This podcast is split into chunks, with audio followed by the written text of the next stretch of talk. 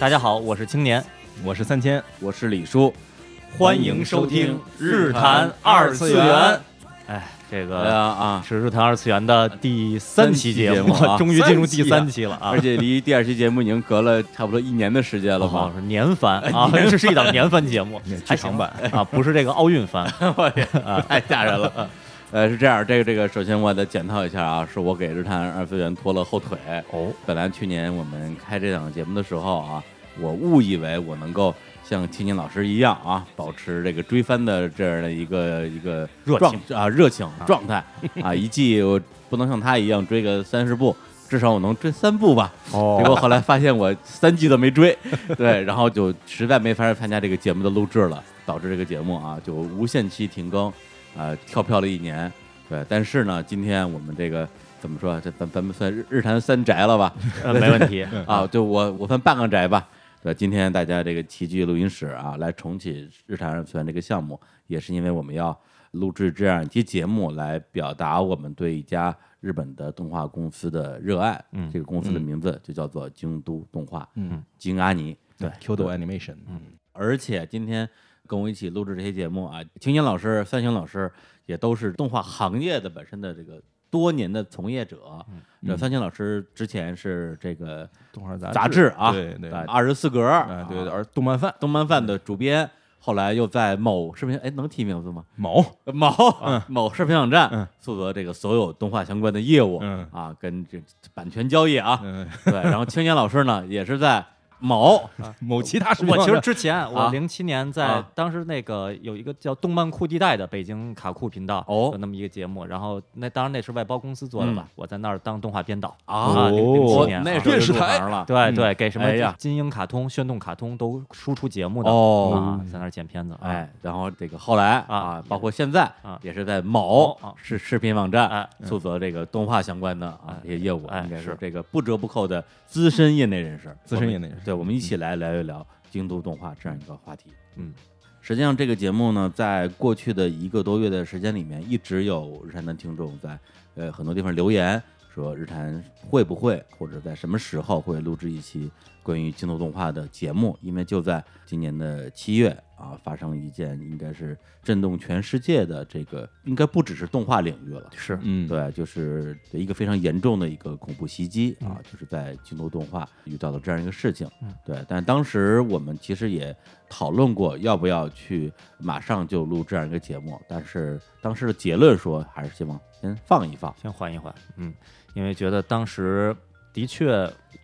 反正我这边就是那些天情绪非常的低落，然后非常悲伤。如果在当时录这档节目的话，有可能在录制过程中录的时候情绪就崩溃了，录不下去是很有可能的。是因为那时候我在关注青青老师的微博啊朋友圈，就是每天会转发很多条关于京都动画这个事件的一些最新的新闻动态，新闻动态，而且也看到有这个很多日产的听众留言说：“哎呀，青青老师。”心里该有多难过？是大家都很了解你对动画的这个热爱嘛？嗯，对，所以当时就把这个事情也先放一放。是因为那个时候我也在关注这个事情的时候，就觉得心情特别难受。本身在这个事情，如果我们当时来聊的话，他可能会把这个事情聊得特别的沉重。哎，嗯，但是我我本意上，我觉得我们对于京都动画这家公司的印象不应该是沉重的，对，它应该给我们带来的是各种美好、各种快乐。我们应该讨论它是怎么活的，它是怎么带给我们的这些快乐。嗯。嗯，对，所以呢，这个时隔了一个多月，我们认为现在是一个更适当的时机来做一些节目。嗯，呃，不光是聊这个事件，或者说这个事件其实关于它的报道已经很多了，我们更多的还是从作品来给大家讲一讲，就是我们眼中的京都动画这家公司。对。那在正式进入主题之前呢，还是要要给大家简单的介绍一下京都动画的一个背景啊，它是成立于一九八五年七月的一家公司，然后是日本一家主要负责动画的企划、制作以及技术指导的公司。他们公司的商标的设计呢，来自于公司的名称，就是日本的汉字“京”这样的一个变化。然后在最近发生的这个事件，就是这个京都动画纵火案，是在二零一九年七月十八号。在他们位于京都福建区桃山町京都动画第一工作室发生了一个事件。四十一岁的男子叫做青叶真司，在工作室里面倾倒汽油，随即引发了爆炸与火灾，造成了包括犯罪嫌疑人在内的六十九人遇害，其中三十五人死亡，三十四人受伤。目前是这样的一个事件。然后呢，关于这个人他为什么要做这样一个事情，之前其实网上也有过很多个不同版本的报道啊，说他控诉京都动画抄袭他的一个什么作品，但是后来好像又又被辟谣了。嗯，是有说法，一开始说是他就是大喊着他们抄我东西什么的，但是实际情况，目前所公布的情况就是他确实参与了一些个投稿征集活动，嗯，但是并没有入围，也就是说这个东西并没有跟京阿尼之间产生关联，对，没产生关系，在投稿的第一轮直接就因为作品本身的品质，然后直接就被筛出去了，然后在这个事情上。因为它是日本在战后所发生的最大规模死人的一个恐怖行动，所以日本现在也是有大量的媒体啊报道啊，甚至全球的媒体都在报道这个事儿。但是恰恰因为它是一个动画公司，所以大家其实对这个事情到底是怎么回事儿，以及就受害的人这家公司是什么都不太了解。嗯，所以在现在的媒体报道中有很多混乱的情况，比如一上来大家会出来说是。日本一个京都的动画公司，对，把京都动画理解成京都，的京都动画理解成京都的动画公司。嗯嗯。然后还有人呢，说是这个公司不知道它是什么，就查呗。对。查完了这一堆我都不知道是什么，然后发现哎，做过蜡笔小新，然后蜡笔小新的制作公司被纵火了。对。然后还有的人是说什么那个。这个公司是一家时间不长啊，就是八十年代刚成立的一个公司。嗯，就我觉得这里有很多混乱。嗯，这个混乱是由外行人不了解，嗯，其实会产生一些错误的认知。是，其实京都动画是一家完全不是这么回事儿的一家公司。对，京都动画是一个在我们心中非常伟大的，可以认为是日本动画制作领域的一个标杆级的，然后出的对，是是一个丰碑，是立在顶峰的一个特别优秀的这个动画制作公司。是。简单说的话，就是我之前看过日本有一篇媒体的总结，大概是可能都是将近十年前的一个总结了。我觉得那个总结挺好的。他说，日本从七十年代开始总结每个十年影响了整个社会的。给大人看的动画的作品，因因为动画里边也分一些这个国民级的给少儿看的，比如说什么樱桃小丸子呀，比如说全民都看的海螺小姐呀，这对蜡笔小新、哆啦 A 梦，这是一个领域的。然后呢，但是呢，咱们要是只把它当做什么说深夜动画、新番动画，可能这个中文的名词不太好说，咱们就说给大人看的这个动画，嗯，呃，或者现在咱们用一个比较流行的说法吧，就叫破圈儿。就是过圈了的这种造成这个广泛社会影响力的动画。那七十年代就是《宇宙战舰大和号》，八十年代是《机动战士高达》，九十年代是《新世纪福音战士》，那零零年代就是《凉宫春日的忧郁》。对，而一零年代，当时媒体总结的说，很有可能就是《轻音少女》。嗯，呃，《凉宫春日的忧郁》《轻音少女》这两部在零零年代之后的造成广泛社会影响的作品，都是京都动画出品的。所以说，它的这个公司出的。作品是达到了，就是在一定程度上改变社会，那这个不是普通的动画公司能能达到的。是因为京都动画，或者说咱们爱称为京阿尼 （Q 的 Animation），京阿尼，呃，有这么多优秀作品，所以我们几位主播也一直以来都是京都动画的大粉丝。用网上的话来说，我们是非常深度的精密。对对，京是京都动画的京，密是蜜糖的蜜，就是真的是真的是喜欢京都动画，喜欢京都动画的作品。甚至我啊，我这个跟在座两位比，我只能说我动画看的不多，但我确确实实是一个精密。因为我先说吧，因为我实际上在小时候啊，小时候看动画，因为我们之前也聊过一些这个老动画的节目。基本上我从初中开始就已经不看动画了，因为我因为我初中家里管得很严，我就没有机会看电视。上高中开始住校，就就没有电视。对，然后真正让我重新又回到了这个新番动画的世界的一个作品，就是二零零六年的《人工春日的忧郁》。哎呦，我也是，我也是啊！对我这边是从那个高中开始，动画看的就没小时候那么多了。嗯。然后大学以后也是大学住校嘛，那看动画就是从网上找一些资源来看。那找资源基本上就是说实在的啊，那会儿是哪个有名看哪个。现在我大家一说什么每季追好几十部新番，什么看特别多。但是我真正从从之前大学的期间那种就是哪个有名看哪个，变成现在这种状态，也是因为《凉宫春的忧郁》。原来新番领域里边有这么无敌的作品不行，然后我必须每一季都得狂追，进入这种状态，就是梁公春日打开我这大门，或者说他燃起了我的热情，就是我必须得追，一下就不行了，然后彻底的进入进入现在这种状态，已经十几年了，追番人生。我是因为工作的原因，就之前一直做杂志，后面也是在在这个动画这个行业和平台。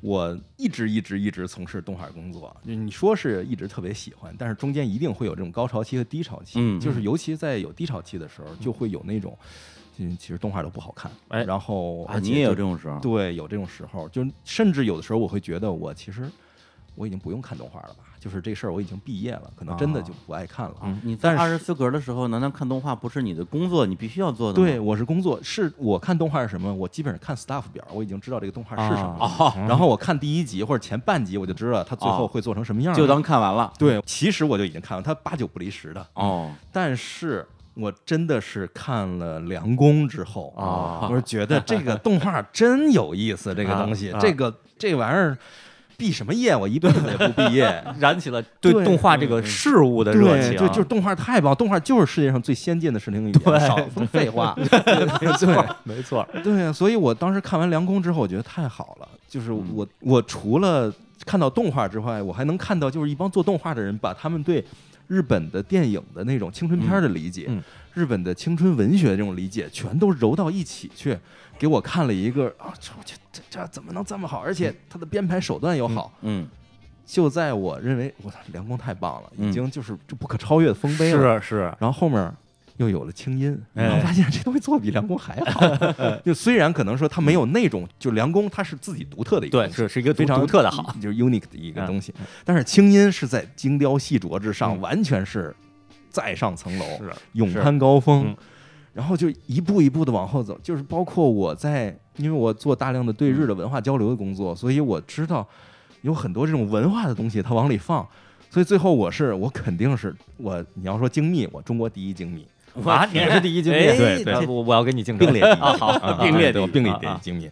然后我在京阿尼中很多的感受是能够支撑我做动画这个事业的，哦，就甚至于我就是我我想这没事儿，后面还有京阿尼的新作品出来呢，哎，对就能够撑着我等到他新下一个作品出来。嗯而且这个感情，它除了是比如说我们在对日的这种工作交流之外，还会产生什么？就是每次我适当的有一点点自满，觉得我们中国动画兴起来了，嗯，可以了。然后京都出一动画，我说操，然后然后行了，接着追吧。就是这个，真是一山还有一山高。啊，它永远前面有人在带着你，给你动力。嗯就是你要是真的热爱动画，你喜欢动画的话，你会往前追的。嗯，而且关键，我是觉得，我虽然是一个老宅，就是这个深宅，但是同时我还是比较热爱生活的。我有那种就是非宅的那部分啊对对对生活在。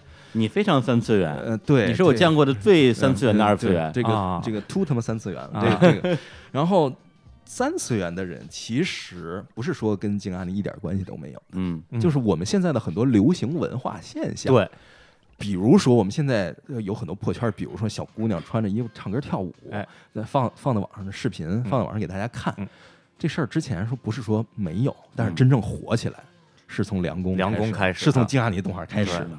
对然后你说现在大家说一说哎出去旅游去哪儿？就是我去日本旅游，我要去圣地巡礼，我这那个。圣地巡礼这事儿之前也不是说没有，嗯，但是真正火起来就是从金汉尼的幸运幸运星开始。的，对对对，然后甚至于包括曾经有过一段时间，因为现在耳机的小型化和它的那个蓝牙化什么都在发展，嗯有过一段时间的头戴式耳机的热潮。嗯，这个事情也一样，嗯就是耳机的热潮、乐器的热潮、组乐队的热潮。哎嗯乐队的夏天哎早在当年就已经来过，二零零九年开二始，零零九年就来过哎。这些东西都是因为这家动画公司的一些精品的动画作品，然后破圈了，从动画迷走向了社会，嗯，才引发的。所以，如果你日坛的这些听众他不是一个动画迷，而是一个社会人。或者一个三次元的人呢，嗯我觉得这个仍然是可以听的。你能够理解到一个很窄的垂直类的一个动画公司如何通过一个小众的作品影响到整个社会的。而且从我个人角度来讲啊，我现在都记得，二零零六年我看完《连宫春日》之后，正好我跟我以前《新京报》的一前同事叫贾维，嗯，一起就随便约个饭。他现在已经是那个陌陌的副总了，副总，做你看看人家，家，看再看看我，哎呀，对。然后呢，我当时一吃饭，其实就是闲聊天嘛，那时候正好我正处于那种狂热期啊用一顿饭的时间给他讲述《凉宫春日忧郁》这个作品啊什么样的作品？说一个高中生美少女叫凉宫春日，哎啊，她这个不满于这个平凡的无聊的生活，她希望自己身边有未来人啊、宇宙人哎、超能力者哎，我就就讲了这整个一个晚上。我天呐！然后贾飞说：“哎呦，这真好啊！这个我回去也得看看。啊也是从那个开始，二零零七年的时候，我在追番这件事上，在我生平之中一度达到了青青老师的水平，真的是每一季恨不得所有新番都看，都看一遍啊，都看，而且那时候还是啊。下载的那个时哎候，对对对，这这我我知道，他真的什么看，什么乱七八糟他都看，什么都看，贪婪大陆下。啊 对，蓝蓝岛漂流记都看。啊，这特别好了，《岛漂流记》我就说呀，啊对，所以就真的是我，我觉得今天我们这期节目，我觉得就像当年我零六年给我身边的朋友安利一部，我认为真的是让我觉得让我愿意重新回到动画世界的这样一部优秀作品的时候，那个心情一样，给大家好好的安利一下。嗯，京都动画这些年带给我们所有的这些快乐。对，所以总结一句话呢，就是说这些节目，我觉得不但要推荐给所有像我们一样啊热爱京都动画的作品的听众，甚至我觉得从来不看动画或者从来不看动画新番的听众，我们也把这些节目推荐给你。哎对没错，对，嗯，就是从来不看动画的人，你让我推给他一个动画片去看的话，电影我可能会推吉卜力的，嗯电视的话我应该会推静安妮的作品。嗯，是，那我们要不然就先从这家公司的历史吧，我觉得，嗯，来讲一讲啊，京都动画到底是一家什么样的公司？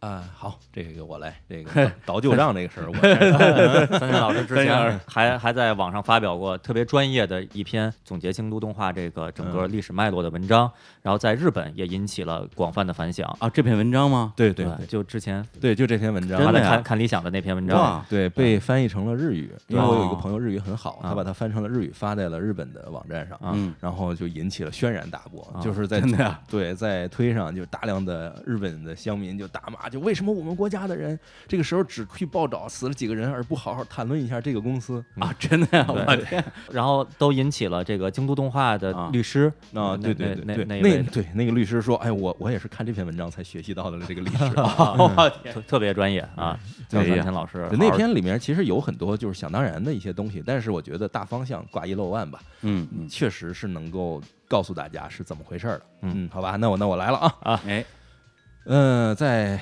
想当初，哎，就这个，嗯。我其实最受不了的是大家觉得这是一家哎一个小公司，嗯。一个做加工起家小公司，嗯，没有那么简单。嗯。京都动画的历史，你要真往回倒的话，它是日本第一批电视动画。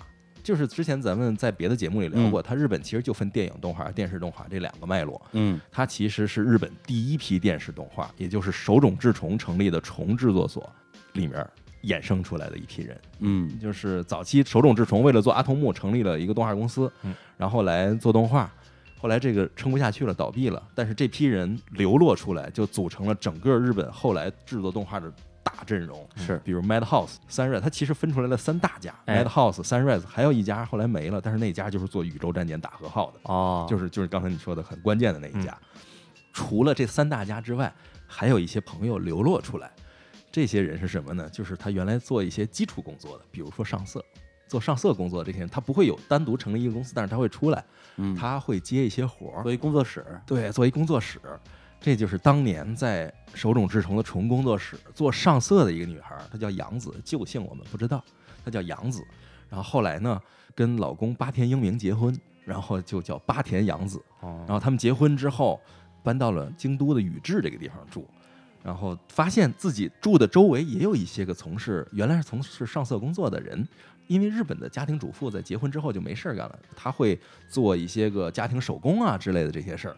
她说：“咱咱也做点这种贴补家用嘛，别老公一个人挣钱。跟做纺织差不多。哎对，就是做纺织。你看那个高桥留美子的漫画里，经常有自己在家捏纸花，啊，就是类似这事儿。哦就咱咱咱们小时候不是说什么家里什么糊纸盒？哎，对，啊糊纸盒，哎 对对对对对对，糊纸盒，哎，对，咱就咱老姐姐几个别糊纸盒了，咱对，咱干嘛呢？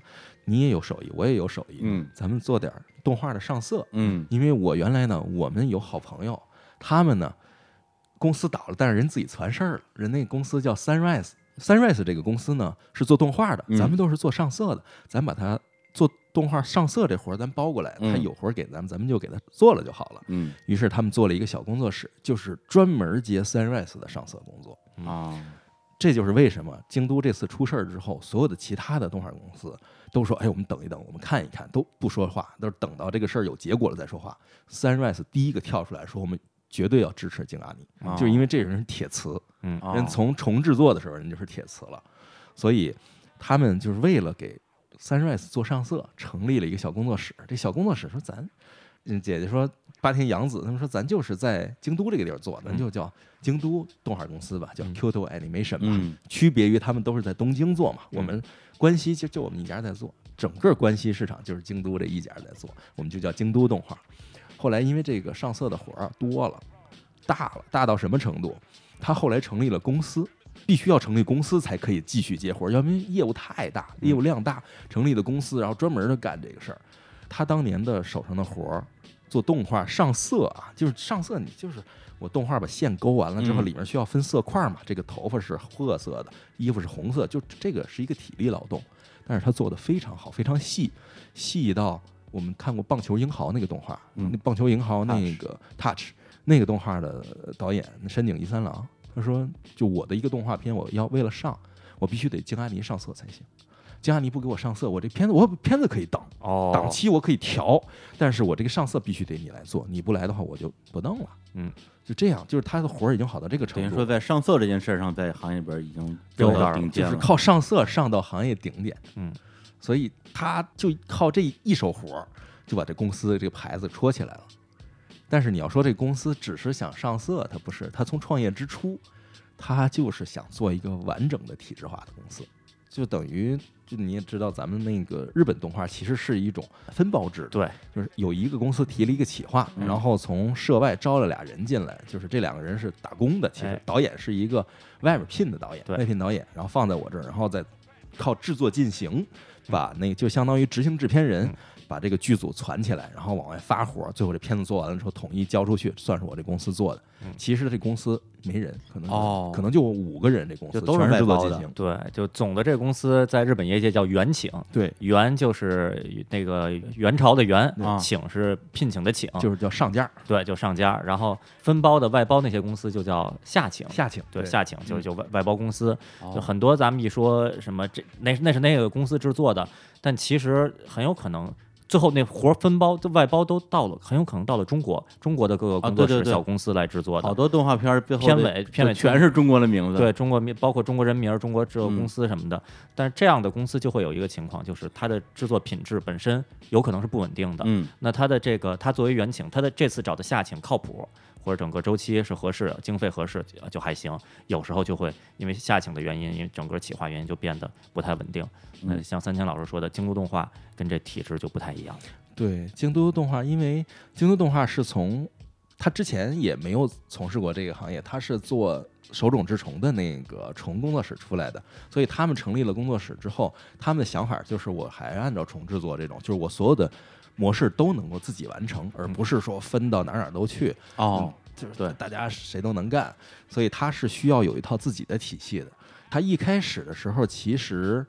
呃，也不会干，他就拼命去学，去学别人怎么弄。但在学的过程中，他是一定要结构先搭好。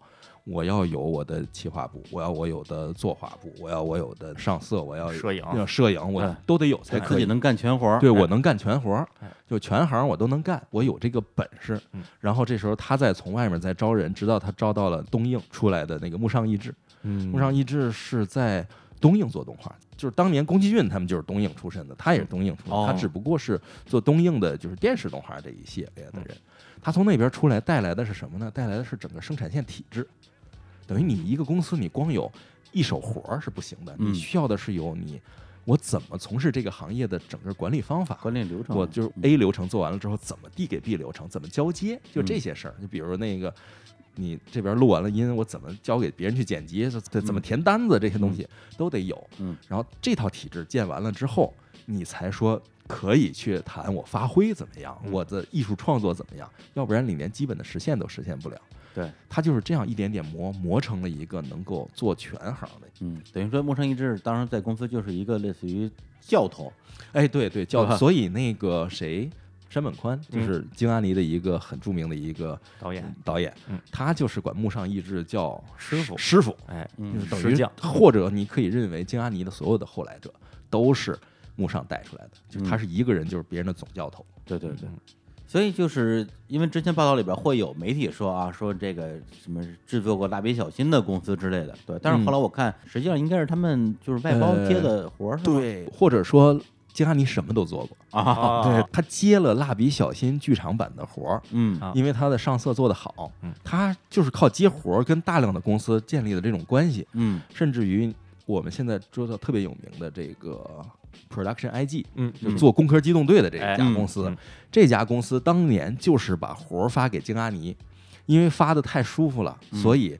他们这个发活儿这个年轻人后来从龙之子独立出来之后，说我要做一公司，然后京阿尼还给他钱做了 Production IG 这个啊公，司。金阿尼给他钱做的，，对，就是石川光久，他原来是龙之子的一个制片，嗯，然后他想独立出来做一公司，他说我这公司我们叫那个龙之子嘛，我出来做一公司，我叫龙之子什么什么。我一个哥们儿，我们俩人一块儿做，他叫后藤龙幸，他名字字头是 G，我叫石川光久，嗯我字头是 I。你说我们这名怎么起啊嗯？然后他去问的谁呢？问的京阿尼的社长八田英明。嗯八田英明说：“哎，你这小子，你制片出身，你像社长，他那个是作画就行了，你你的名字放前面，你们就叫 IG 就行了。”向社长还行，相当于是从京阿尼孵化出来的，对这其实是京阿尼给的钱孵化的项目，哎。龙之子自己掏了真。是。这这些事儿都是发生在八十年代，对都八十年代的事儿了。嗯对，我我记得你写的文章里边写那个什么《机动警察》，嗯，里边很多的那个作画，对，上就是当时 IG 起来的时候要做这个机动警察呀，嗯什么东西，就是大量的活儿给到京阿尼，京阿尼就是嗯就互相帮嘛嗯。我给你活儿，你也挣钱，然后你呢给我做，我还放心嗯。就通过这种方式，然后我这作品火了呢，你的嗯名气就大了。是，然后咱就都都起来了。那这段就相当于是这个金阿尼在做这个代工时期对对，代工时期的历史。嗯，八九十年代的时期，嗯对，也就是说，金阿尼他真正开始做原创动画吧，就是应该都是在两千年之后的事情了。就是刚才我们也讨论的时候也粗略的分了一下，嗯，对，可以有几个分水岭，嗯。一个是是在这个凉宫春日的忧郁啊诞生之前，哎。哎，这算是一个时期，嗯，从凉宫春日一直到清音，哎。这算一个大的时期，然后后清音这嗯算一个时期，哎，我觉得我们今天也可以按照这样三个不同的阶段，嗯。大家推荐啊，分享一下京都动画他们做的这些动画作品。嗯嗯呃，那那个在梁宫之前的作品好像嗯没几部，就一个《全金属狂潮》第二季，还有就是一个艾尔。艾尔，然后还有一个《全金属狂潮》第三季，哦，对对对，嗯，就是它不是原创作品，是它独立的作品。独立作品，对对嗯对，京都在独立作品的尝试是，之前我有一个特别爱看的一个。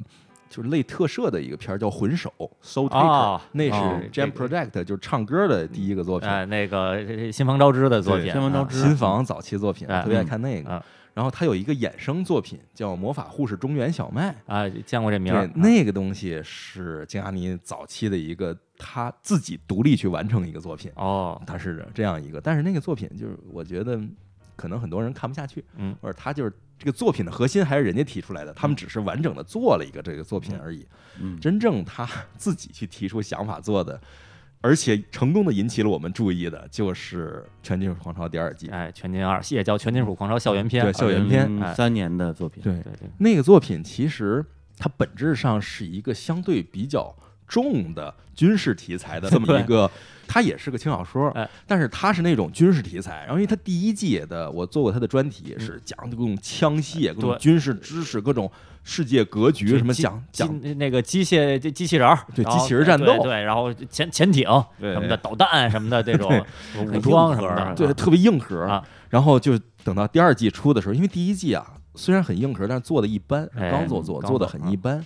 然后第二季出呢什么，就是我们真的是抱着试试看的心情 去看了一下，然后第一集看完了直接就喷饭了，就是这东西也太有意思了，完全没想到，嗯，就现在这个时候就还能有这样的动画片儿，对这样的作品，就是怎么还有这样的东西呢？哎就是纯搞笑，对搞笑程度完全不亚于现在的阿松这样的对对，完全不亚于。哦我觉得如果没看过的朋友，嗯我特别羡慕您，就是啊，太幸福了。没看过《全金属狂潮》第二季，如果您了解到以后啊再去看的话，那肯肯定能获得啊无比的开心，就更爽啊更爽。就是因为很多的作品，大家看的时候，就是尤其搞笑的作品，搞笑其实呃不同年代的笑点可能是不一样的。有些早年间的喜剧片儿，咱们现在看可能就不是那么逗了。嗯嗯当年觉得挺挺逗，因为这些这些笑点都已经过了。但《全金属狂潮》它二零零三年的作品第二季，然后放到二零一九年的今天看，依然是逗的。我我我就还是觉得，我那天又回顾了几集啊，就是觉得想滚到椅子底下去了，就不行了。比如说抢炒面面包啊什么的，这个，然后还有各种那个体育季的训练呀那些的啊，更多的那个可以让朋友们自己去看。就是它完全是一个。是一个荒诞的手法，它《全金属狂潮》第一季是那么硬核、那么军事，然后到了第二季，然后就其实是在解构这种这种 硬核的军事的这嗯。这这些元素，把它跟校园的搞笑的内容给融合到一起，形成特别反差的那么一个效果。当时也是呃看到了片尾京都动画片头也有啊这个这个字幕，但是当时没有太多的概念，但就是就相当于开创了它这个独立企划、独立企划的这么一个那个时候好像真是，我们当时看完了第二季的这个高校片之后，觉得太有意思了。我说这是这是还是刚佐做的吗？不是吧？然后当时我记得特别清晰，记得我当时有同事，啊就是小姑娘啊，然后看说不是，但是一特别小的一个公司，叫什么？京都动画，我说京都哪动画公司？他 说就叫京都动画。哎呀，你也有过对京都动画这么不了解的事情你就不懂，我是天津大学毕业的，啊别人永远问你哪学校的，我说天津大学，你天津哪大学的？这是南开吗？我说不是，天津大学。还真是天天大永远的痛。对，好吧，那这个就是他们的这个初试提升的一个作品，啊就已经非常惊艳了。对然后那之后就是他们这个催泪三部曲之一《之一。艾尔》，艾尔嗯，对，它是一个游戏改的动画，是对，是 Key 社的游戏改编。嗯 Key 社是日本的出这个恋爱的 AVG 游戏的，也非常大、非常有名的一个公司。那民间说什么有它四季的作品，嗯代表春夏秋冬什么的，这边不展开说。那 Air 是它的呃最有名的作品之一，可以说最有名的三部之一。嗯呃，在二零零四年的时候，曾经被东映改编成过剧场版。那个剧场版本身你单独看的话呢，其实还好。然后二零零五年，京都动画把艾尔改编成了 TV 动画，这前后一对比之后，东映那版之后就简直就像被钉在了历史的耻辱柱 上一样。其实其实人家没有那么次了，啊但是因为京都动画这版做的太精致、太精良了，这一一对比就看出来，京都动画从艾尔开始，完全的就展露出来了自己精良作画这方面的这个水准水平。嗯嗯因为在此前的 TV 动画，大家如果去看那些零零五年以前的 TV 动画，其实能感受到，嗯，跟剧场版有明显的差别。比如说涂色呀、上色，比如说那些线条啊，比如头发是否要画到那么细啊，动作的这个是流畅度是否要那样整体。就是粗糙呗。粗糙，背景是否要画那么多的路人什么的，背景的街道、汽车是不是要画的那么精细，都没有必要。各种原因这个综合到一起，但是从艾尔开始，大家就发现什么？为什么夕阳？为什么树叶？为什么地上的人的影子？为什么背景的路人的行走？主角头发的那些发丝，眼睛里那些反光，都是这么精致，就像。至少在当时的那个呃时代来看，像剧场版级别一样，并且比东映的那个剧场版水准还要高。然后先是被画面吸引住了，嗯然后就被他这个感人的故事吸引住了。当然，这个感人的故事是 Key 社原作的根基在那儿摆着的，是但是京都动画特别好的这个叙事方法、优秀的这个演出和这个叙事手段。完全把原作最催泪的那一面全都还原出来了，然后加上京都动画，它不光是作画本身这一块儿用了力，包括音乐里边儿诞生了后来被认为日本动画歌曲里边儿被民间俗称为动画歌曲国歌的一首歌曲，嗯。就是它主题歌《鸟之诗》，哦，那首那首，非常有名的一首歌。那大家如果看一些网上的感人的这些动画卖的作品，这个 AMV 作品的话，很有可能会出现《鸟之诗》这首作品，是一个对，有很多，我觉得可能大家在看到一些个混剪视频，或者是一些网上的一些个情感类的视频的时候，嗯。很有可能会看到说这个音乐是《鸟之诗》嗯。那个其实就是吉拉尼做的《Air》里面的一首曲子。对这《Air 就相当于至少让看动画的人注意到了京都动画在品质方面是无可挑剔的。是，然后就在那之后啊，一年，二零零六年，嗯。凉宫春日的忧郁，真的嗯。我觉得就是横空出世横空晴天霹雳嗯。晴天霹雳一样的换了整个2006业界，2007换至二零零六。对，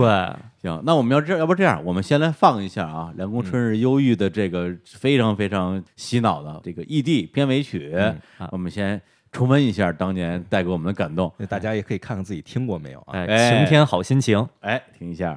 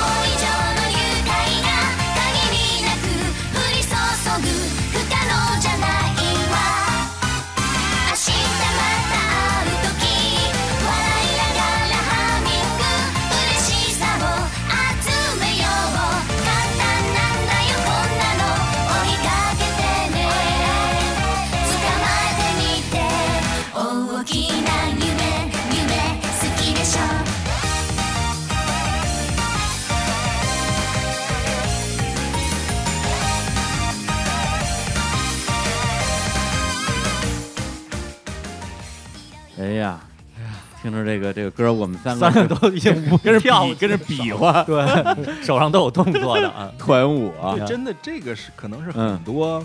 别的不说，可能是很多男孩儿，哎，第一个试着去想比划一下的舞蹈，还真是，对吧？对对，你想想，我零六年的时候，我那时候我记我住在金门桥，那还得用那种那个大屁股的显示器电脑 CRT，然后弄了一个，对，弄了一个就是特别。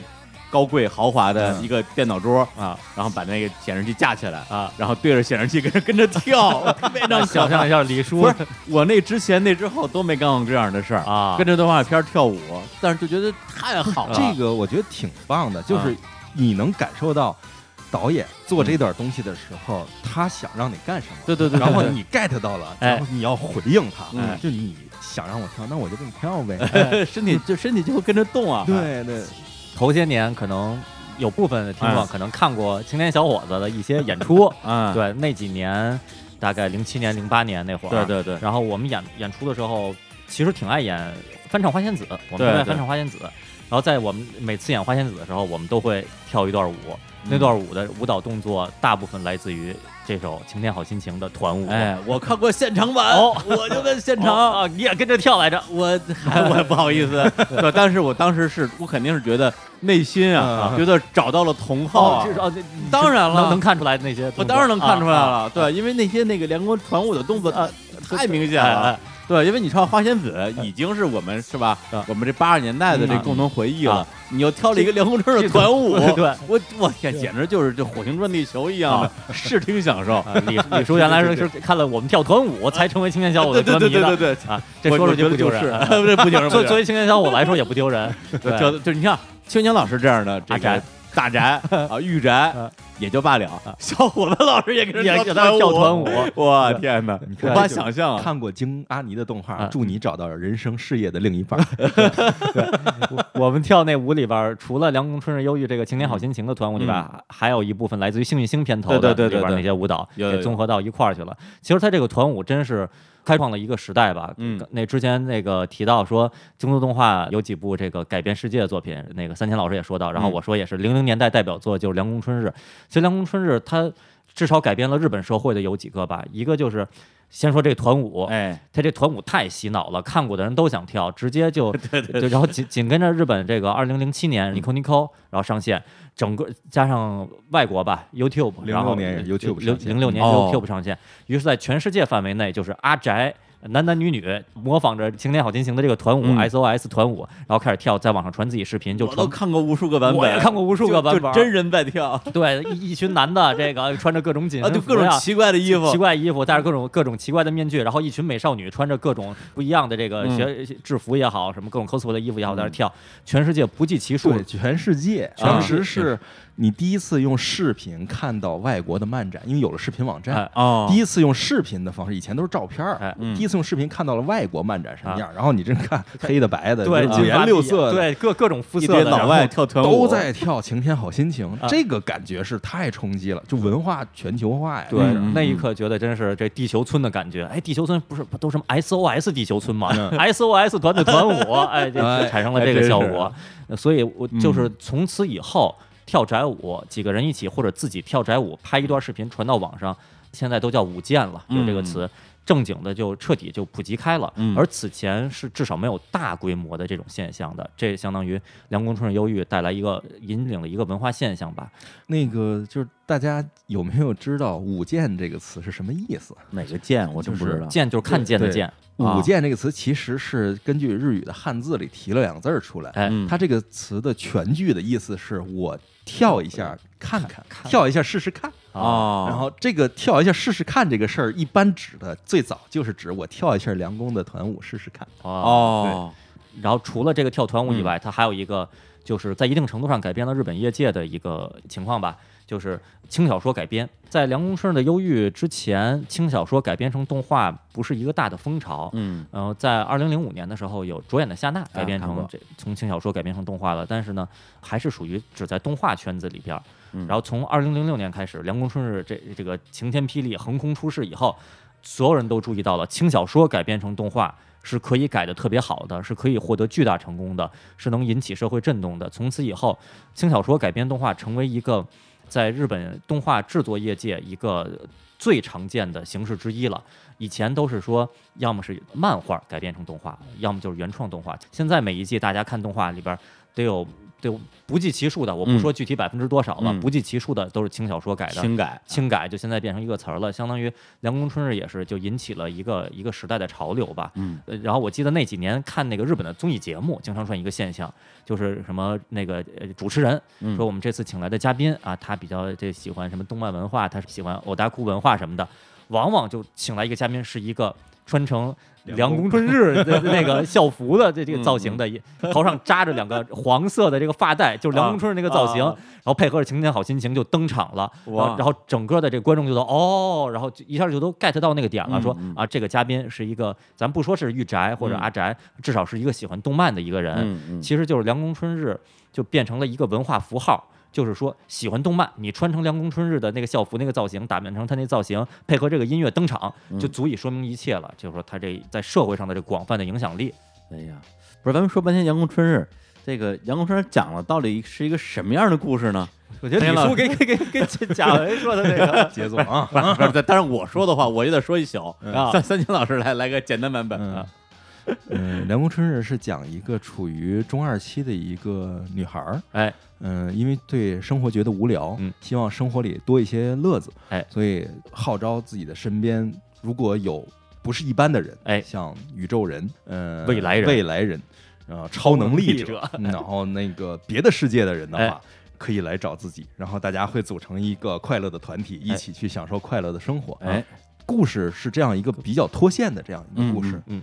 但是这个故事的受欢迎是这个作品拍的实在是太好，对，就是它的视觉呈现手法太好，就是除了像青年刚才说的，它里面有一些个点，有一些个梗很棒之外，本身这个作品，因为它原作是一个青春小说，它讲的其实就是就是年轻人因为不想过这种无趣的生活，他想要快乐，他在生活中找乐子这样的事情，对，然后拍的呢，完全采用了一种不像。电视动画那种拍法，就我们刚才其实也聊过，就那个时候的电视动画给我的感觉是我已经不想看了，我已经有点毕业了。它流于形式。嗯，梁工这个作品，它看起来是把电视动画这种媒体形式又往前推进了一步。嗯，它不再是一种定式化的东西，它使用了大量的电影式的镜头手法。对，它的叙事不再是用动态或者是用对话去叙事，而是用镜头在叙事。哎，对对对，就像。就是安野秀明说过，就日本动画之所以好看，是在有限的资源里放进了足够多的信息量，哎，它的密度，信息的密度高。而京阿尼这个公司和其他的动画公司的理解不同，就是它很好的贯彻了像《福音战士》一样的手法。有的动画公司觉得我的密度高，就是我往里多放大，作画多精细，这样。而《福音战士》当时好，就是它的大量的信息量在里面有。而《凉宫春日》再次是什么呢？我用镜头去叙事，然后用大量的其他的东西去表达。比如呢，我用背景去表达。背景表达是什么？比如我们看北野武的电影，北野武的电影里会有那种就是蓝的让人讲融化进去的海，嗯，白沙滩、大太阳晒那种蓝色的海，没有人，就一个人站在那冲着镜头笑，你就觉得这是一种，这个里面有千言万语。对，梁工也是，梁工他大量的使用了这种，嗯，侧写式的方式来描写。甚至于他用监视摄像头，哎，对。对对对，就一个房间里，就监视摄像头有一个角，哎，一个鱼眼儿，然后再拍这个房间，这房间里甚至人都不动，嗯，但是画面外的配音一直在表现着什么？这个时间在流动，对，这个画面里面除了主人公之外，所有的元素都在演戏，都是活的，包括时间和房间都在演戏。就这种密度感，可能别人会觉得啊这什么太省钱了，嗯，这才是人家这费脑子的地儿，是是，对，这是本事，我钱不花，但是我一样让你看得起。你说的这是什么？Someday in the rain，特别喜欢，对那个，哎呀，完全没有剧情的一集，特别好。那就是什么呀？那就是日本电影，对对，那就是日本电影真正的本事所在。反正当时看《梁宫》的时候，就感觉就像三千老师说的。它不像传统意义上的动画，因为传统意义上动画，它那个视角，我我感觉很多地方都比较偷工减料，省钱。后来我甚至是那个我看的时候，我就觉得镜头镜头比较像电影。然后后来我去西宫市圣地巡礼的时候，圣地巡礼，我为了实景考据嘛，我为了拍跟动画里一模一样的那个场景，我拍的时候，我进一步意识到，哎呦，这个镜头用是长焦镜头。他用的哦不是普通的三十哎五或者二十八的视角，他用的是一个超超长焦的。我为了拍到一样，我得站得特别远，然后变焦变得特别远，我才能拍到跟他一样的视角。哎，就是说，如果整个在制作上不用心的话，嗯这是做不到这样的。而且就是说可能对于很多动画制作公司来说，没必要这样做。嗯你干嘛用一个超长焦呢？但是这个作品里边，可能就是为了表现主角的心情，要压缩一下这个景致的前后景的距离，嗯那就弄一个超长焦。这些细节就都是体现了这个用心程度。金阿尼这家公司特别知道我在哪儿该花钱，在哪儿该省钱，哎，甚至于他那个第一集，他第一集放出来的时候，他还 不明所有人都懵逼了。乱序播放应该是由梁工开了一个这个先例。对。在 TV 版连载的时候，而且他第一集不是像我们说的，我你是谁，我是谁，他是谁，嗯怎么样？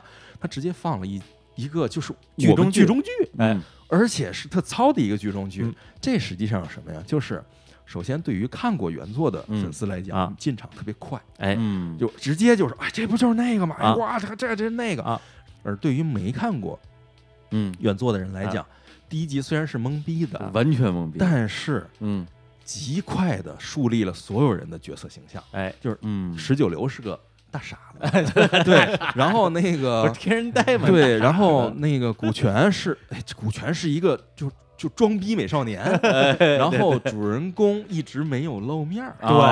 对。对，然后就是还有一个特别神奇的一个像魔女一样的对，对就他迅速的树立了嗯。长门有希的这个魔女形象，嗯嗯，就所有这些东西都搭搭住了啊。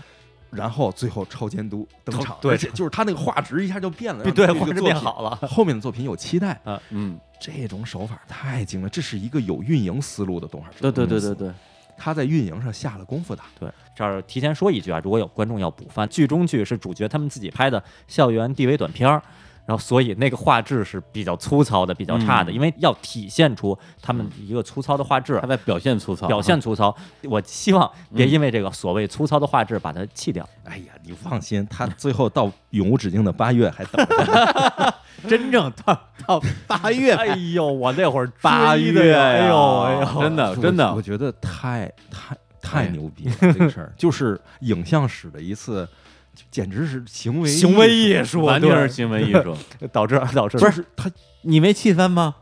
我我看的津津有味。你没崩溃吗？我我我我干这个的，哎哇，我要看的就是这集跟上集哪儿不一样啊，进化是怎么表现出来的。哦，啊，我那会儿也是。咱们解释一下啊，解释一下啊这漫无止境的八月是什么意思？是这样，就是梁宫的第二季，呃，其实其实应该叫叫什么新新版，对对对。二零零九年的对对对。新版，嗯，就是新版的梁公里面，他或者是这么说，就是梁公的原作里头有一个梗，嗯这个梗呢是他们在过夏天，哎，然后呢，这个夏天过了很多很多遍，嗯因为因为梁公时时间在循环，因为梁公本身他觉得就没尽兴的话，就是他有能力改变这个世界，这个世界会循环回来，然后重新来过，大家都没有发现，嗯。就一直过，一直过，直到嗯。出了问题，就世界崩溃了，引发了就是长门有希的一系列问题，嗯。才被发现。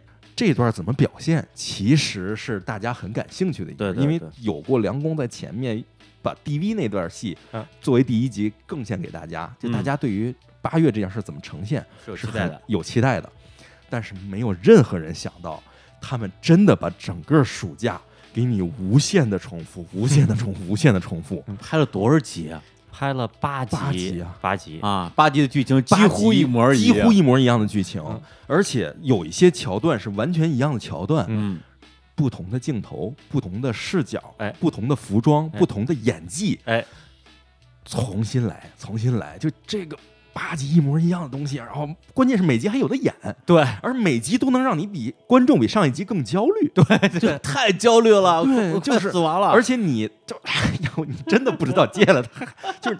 你们现在没有这个心情，因为你知道了，他刚才剧透了，已经有八集的剧透了。我们当时不知道，对，我对对对不知道，我这每每每每天那个看完先看第一集，说，然后人家说进入漫无止境八月篇章了啊，嗯看完第一集，说第二集估计还、还有的演，嗯，第二集看啊，哎呦，跟上一集剧情是一模一样的，嗯，嗯嗯估计到第三集的时候，我们就可以继续往下看了。对，哎呀，怎么这这这这怎么还是一样啊？对对对对对然后就然后每次看完一集以后，就上 S 一论坛，然后嗯就直接大家就开始预测说。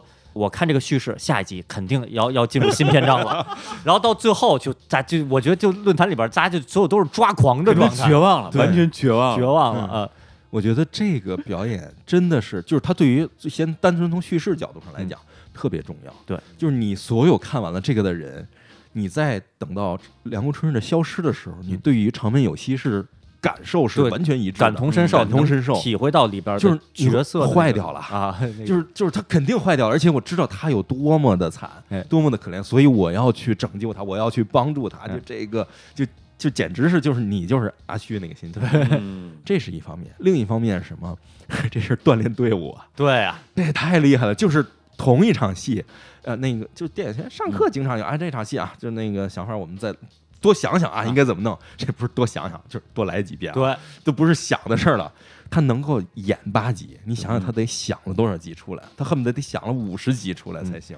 这实际上这八集虽然剧情是一样的，但是主创团队是不一样的，是找不同的监督啊不不同的这个脚本来表现这八集。对啊，对，这真的是我经此一役，啊。我的团队里的人个个拎出去都能独当一面。对 对，就是随便弄一个团队都能画《漫无止境八月》里边一集，就这么一个水平。对。啊，对，反正我当时还是还是挺受打击的，我也很受打击。因为心理期待太高了，对对对，所以当 当这八集的循环，这个时间循环结束以啊以后，啊，我真是觉得就是世界豁然开朗的感觉，能体会到里边角色的心情了。所以你在再看这个那个梁工的时候，嗯。你的感受是什么？就是他的这个把他京都人的这种想法，这种对于事情的这种安排放进去很细。这时候我就开始有我后面常用在京都动画的一个感觉了，嗯就是乡愁。哦，他在尤其《Someday in the Rain》这个感觉的时候，非常明确的有这种 nostalgia 这种感觉，就是乡愁感。嗯，他不是说那种，当然你可以说京都是日本人的故乡，就是京都人会有这种对于故土的这种这种忧伤感。嗯，但是我觉得京都动画一直在作品里放的是一种青春气息、青春年少特有的这种怀古感。就是为赋新词强说愁，嗯但是你心中其实是有一种就是青春期特有的这种忧伤，就我已经有些东西我没了，我已经回不去了。是这种感觉。所以就是当第一季出来的时候，嗯我已经一直觉得，就是我在看的时候，我脑子里一直有那个萨蒂的《吉姆诺佩蒂》，就是嗯洛南舞曲那个时候曲子在响。然后整个漫无止境的八月的时候，我都就脑子里一直就被这东西当当当砸脑袋。嗯然后接下来《凉宫春日的消失》的嗯剧场版的嗯预告片用的就是萨蒂的《吉姆诺佩蒂》。哎呀，我就哭了，你知道吗？就是就是太就心有灵犀了。对呀、嗯懂啊，大家懂啊。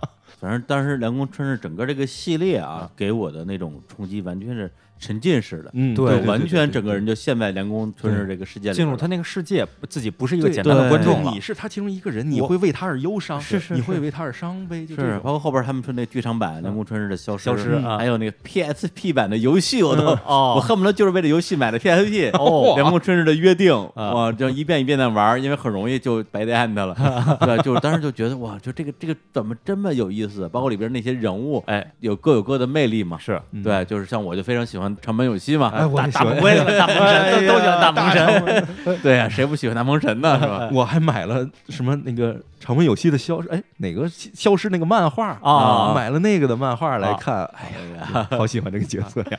哎，所以就是总结一下啊，啊《凉宫春日的忧郁》这个作品，无论是从作品本身，哎还是它对整个行业的影响力，哎甚至是超出行业影响力，嗯，真的真的是整个的应该是这个两千年代吧，嗯，对，就是独一无二的一个作品。对，它是一个道标，然后它放在这个地方，就是向所有的人证明日本动画牛逼。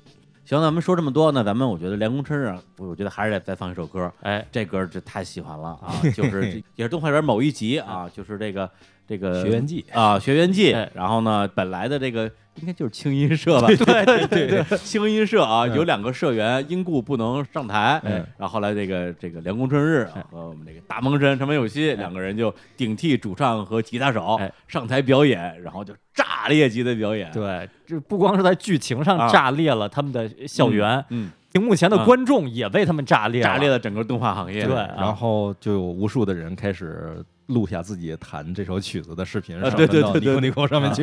其实挺难弹的呢，大鹏神那段 solo，那可不是吗？这好像是我人生嗯。中第一次在嗯。在至少在 TV 动画里边看到有这么细致嗯。表现舞台上乐队表演的嗯。这这种场景，就是在那吉他那 solo 在手指手指在那弹，然后主唱，然后唱的就是都都面目狰狞了的感觉，斜的，对对，在那嘶吼，这嗯。这是画面的动感，那个魄力嗯。在那儿摆着，嗯而且这首歌本身哇，气势如虹而且啊，他那个这个歌应该是阿宽和神天晓一起合作出来的一首歌，嗯，然后现场又是西屋太志画的，啊，非常有电影感。因为对。西屋也说的很明确，就是就是阿宽他们都是想通过模仿一个电影叫《琳达琳达琳达》里面的那个、那个青春气息，所以做了这个，真的很青春。啊这种歌像韦奇峰的歌啊场景像琳达琳达琳达的场景，这就是青春呀！啊，行，我们来听这首歌。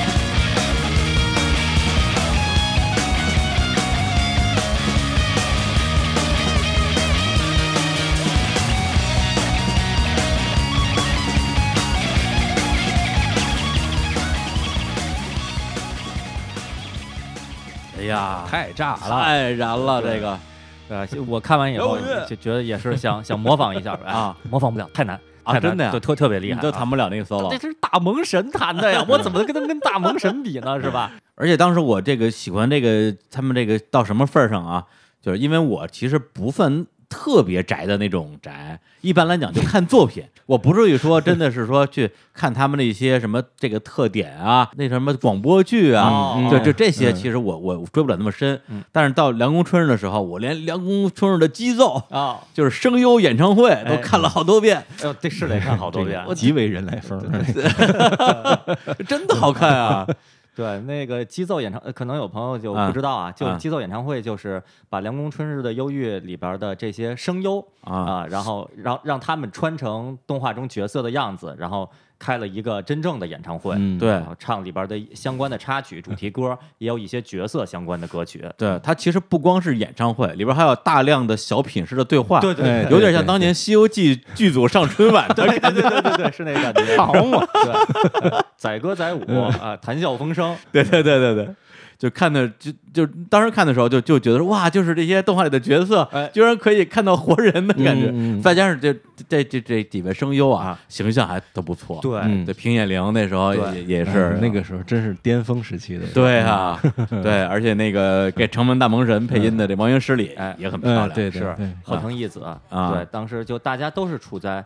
呃，真的是一种人生的巅峰状态的那种感觉。嗯嗯嗯大家本身那会儿那也、哦那会儿也都是年轻人，也是觉得这个京都动画挑声优真是真是有一套。哎呀，厉害，啊太厉害了，对，嗯他每次每次挑的声优有一些嗯名不见经传吧，其中个别可能之前还有一些作品，但大部分好像都是有点嗯默默无闻那种感觉。嗯，但这个一是实实力强，二是造型也都这个特别出众。哎，挑声优的时候，他首先他挑的是就是年轻的，没有什么名气，或者说是没有那么大名气的声优。嗯，不会找这个丁工这种，然后对，然后他经他一个作品出来，这人就火了。嗯，就就是你看，嗯，团长对吧？哎对这个这个一下就传成为传说成为传说的声优了。啊，不是，但是平野绫后来怎么感觉就这人就消失了，不见了？因为他已经踏过了这个声优这个领域，他已经进入了新的就 艺术家领域啊去真的呀？演舞台剧去了。对啊？就是歌剧，对，他去唱歌剧去了。哦，我一直以为他不火了就消失了呢。没有，人家在东京台有自己的那个节目，哎。我天哪。有自己专属的啊，那个已经变成艺人了。对，呃，变成主主持哎。艺人哎那个艺术家，哎，往这个方向，对，往这个方向等于这已经跳出声优的圈子了。对对对，已经出这圈了。他你想，他最后配的，他已经都去配寄生兽了，啊，对对对，啊然后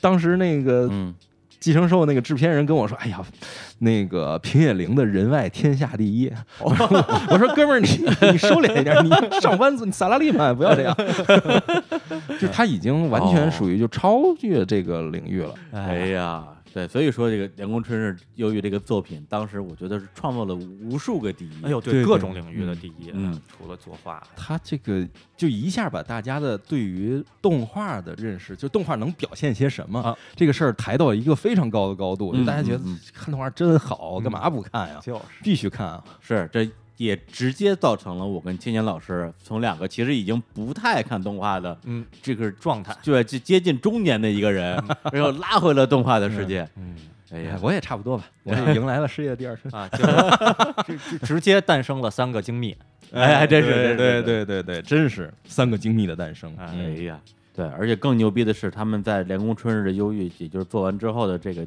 第二年啊，就马上又出了一个新的作品，叫做《幸运星》。哎呀对，来就是证明了他们做出《凉宫春日》不是一个偶然现象，对这公司是真的牛逼。对。那幸运星经历了两任监督，嗯山本宽和吴本康弘两位监督先后制作的，它改编自角川的这个四格漫画这啊，四格漫画改动画这个事儿，我都觉得没法想象。啊这四格他能演出啥呀？对对，他之前就是那么好看。就是他之前的成功案例只有阿兹漫画大王。对，就阿兹漫画大哦王，然后嗯就觉得可能就表现一些主角这轻松的日常女，子高中生轻松日常，对对对是吧？第一集就讨论这个什么巧克力螺到底应该是你先吃大头，先吃小羊角面包什么的，对，嗯但是就是嗯本身原作的幽默点嗯都被京都动画就以这个嗯进一步的形式全都发挥出来了，嗯就是你更加能感受到作品里边那些逗的那些点，而且本身作画就总觉得四格本身是不是线条比较简单，是不是那作画也可以很简单？幸运星就属于你乍一看觉得作画好像并不复杂嘛，但是就是恰到好处。用那些相对简单的线条，但是绝不糊弄的表现出的那些手法，而且里边很多演出都是不简单的。比如说那个头文字 D 飙车的那一段，啊啊 很很很多的地方，那些恶搞的那些地方都是下了血本的。嗯就等于把一个轻松的四格漫画，以它最精良的方式，然后展现在世界面前，也是引起了这个社会的。当时日本社会的这个风潮吧，就是我看当时很多的媒体都在讨论《幸运星》这个作品收视率怎么就这么高，然后这么几个女高中生的这种就是无无聊搞笑的日常生活，为什么就这么洗脑，让大家去喜欢？为什么呢？曾老师你研究过这个吗？嗯，研究过呀，啊，研究过嗯。首先，他那个原作我是经常看，因为他是就在他是角川的，他经常在角川的各种杂志哎。上都有。其实是非常简单的一个嗯四格漫画，对。就比阿兹漫画大王其实不行，是差远了。嗯。但是京阿尼只是用了他这个角色，嗯。就是等于用这个角色嗯。按自己的风格用了它里面的梗，重新讲了一个故对。事。他完全重做了这个东西，哎，他的画风首先就是特别软，对。软绵绵的这种画风，就是它是 Q 版的。嗯。这个 Q 版的动画小肉手啊什么的头都特别大，嗯。但是就是让你觉得就特别有共鸣的那种软绵绵的感觉。嗯，然后他所讲的那些个梗，就是他原作本身就是讲那种女高中生生活梗，嗯。金阿尼把它放大，就是全部都是在讲生活。这个很利于什么呢？很利于破圈儿。哎，就是一个动画，如果只有动画迷能看懂的话，它固然是一个硬核作品。嗯但是如果它能扩展到让一般人嗯嘻嘻哈哈的都能看，那嗯它一定是一个大热卖型的嗯作品。然后他就把他所有的精力都花在了破圈儿上，嗯就不管是他的故事，它故事就大量的生活，生活这些东西是最好讲嗯的。就是就你你聊一期点菜，那肯定也是大家都爱听嘛，对吧？聊一期超市，对对，就是还真是，对，就这种东西肯定是爱听的。然后你再找一个有宣发能力的公司去说，哎，我们做了一个，比如说我们你找那个推广公司说嗯。我们日坛做了一期点菜，啊。然后这所有的俏江南都去推广，那就很容易就就给你铺出去了。嗯。然后大家听完了之后还觉得，哎，是挺好的，哎。很爱听。然后这个时候呢，有人又推出了一款以日坛点菜为主题的菜品，啊，哎这什么？这就是圣地巡礼。哎，就是他的故事是完全还原某个场景，主人公完全是有生活空间的，嗯而且几乎是用的原名，什么对朝日部，就是这些对对，原名春日部，，哎，对，又是原名。于是我刚才说了，这是一家擅长运营的公司，嗯他花了很大的精力在运营上，就是我这个地方怎样跟地方来联动。对，这个联动不是说我们说去旅游那有个牌儿啊什么哎这样那样的，嗯而是他要首先在作品中画的跟那个地方一模一样。是，之前啊，也有很多人做，比如那个拜托了老师什么的，那也有过，嗯就是取景完全一致，哎甚至于早期《灌篮高手》对湘南啊江南店取景都有。早期圣地巡礼也做，但是没有那么大。为什么做不起来？就是因为它的运营能力是我明确的告诉你，这儿就是那儿。哎，对于动画来讲，就是我动画在实际中有一个取景，嗯这个可能是很有意思一个事儿。嗯但是你要想想，对于我们，我们这些三次元的人，我爱看动画，我来到了一个地方，我只要走过这道门，只要站在这个这个神社的门前，我往里走一步，嗯。我就进入了幸运星里的那个神社，嗯，我就从三次元进到了二次元，这就是圣地巡礼的意义，就是我在旅行中进入了另一个次元。然后京都动画做到的是给我找到了这个入口，对，他告诉我入口在哪儿。我们看动画的这些个所谓的二次元，我这辈子想的就是去那个世界 对冒险。对，然后现在你给我提供了一个便利，嗯然后他还鼓励的什么，就是你们拍，然后当时是什么，就是 YouTube 上线，Twitter 上线啊，Mini Blog 所有的微博这些东西，社交媒体全起来了、i n s t a g r a m 上线。嗯你去到那个地方，你只要在 Instagram 拍一张照片传上去了，你就是下一个想要来这个地方的人的向导。嗯。你就是把一个三次元的人领到二次元世界的一个领路人，嗯，通过这种迅速的就扩散起来了。所以，如果说是京都动画嗯。对于这动画的理解，或者对于这个动画的运营的理解，嗯。就是跟大家的区别是什么？你比如说，我举例啊，吉卜力，嗯。吉卜力的世界它永远处在战后，哎。吉卜力永远是战后的世界。嗯。安野秀明就是 Gainax 永远是什么？就是特摄时代，哎，然后京阿尼永远是互联网时代。嗯就互联网时代的动画是应该这么做的，对，要这么拍。就是我们的观众是互联网的人，我制作人是互联网的人，嗯然后我们所有人都是在互联网文化下起来的。我的哎动画一定是适合互联网的人看和传播的。嗯哎，记得那幸运星的那些特点动画里边儿些短片儿里边儿，主创团队都是到日本埼玉县旧宫厅的旧宫神社边上大有茶屋，嗯去进进行拍各种素材、各种互动，就是跟作品原型地里边儿真实存在的店家嗯有联动。然后动画里边儿也出现了大有茶屋的场景，然后主创团队还在那儿取景拍各种短片儿、真人的嗯短片儿，所以就是更方便大家去圣地巡礼了。嗯可能在动画剧情中，那个大有茶屋是一个景色，但是你你要知道，主创团队吴本康弘啊，他们全都在那里边喝过茶呀、签过名啊什么的，就更方便大家去在那儿找找这个归属感。我记得我当时去圣地巡礼的时候，一进大有茶屋，一看里边啊，所有的那些主创的签名，然后那些摆的幸运星的那些手办、那些画儿什么的，嗯，就是完全的就就告诉你，这个就是一个动画世界。对，你走进去了。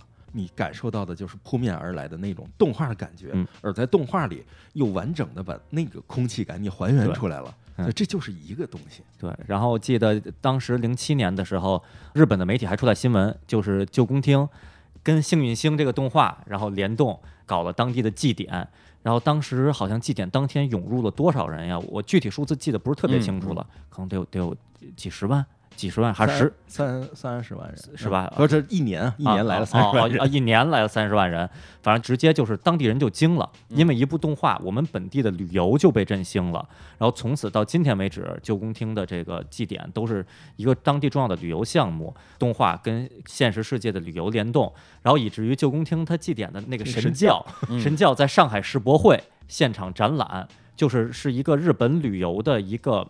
新的方式的一个经典案例，嗯拿来向全世界就告诉全世界说，动画和旅游可以这么联动，可以这样被大家去喜欢，那全都是因为《幸运星》这个动画相关的整个关联的运营做起来的。可能有的朋友在那个世博会的时候看过那个幸运星那个神教呢，嗯就是上面画着那个就是用漫画的笔触对对对画的那个那些人，哎。作为一个三次元人，你可能觉得他是哎，这个日本的东西嘛，那啊个小姑娘嘛，哎对卖萌嘛，啊就是这或者说这个那个卡哇伊嘛，这种东西。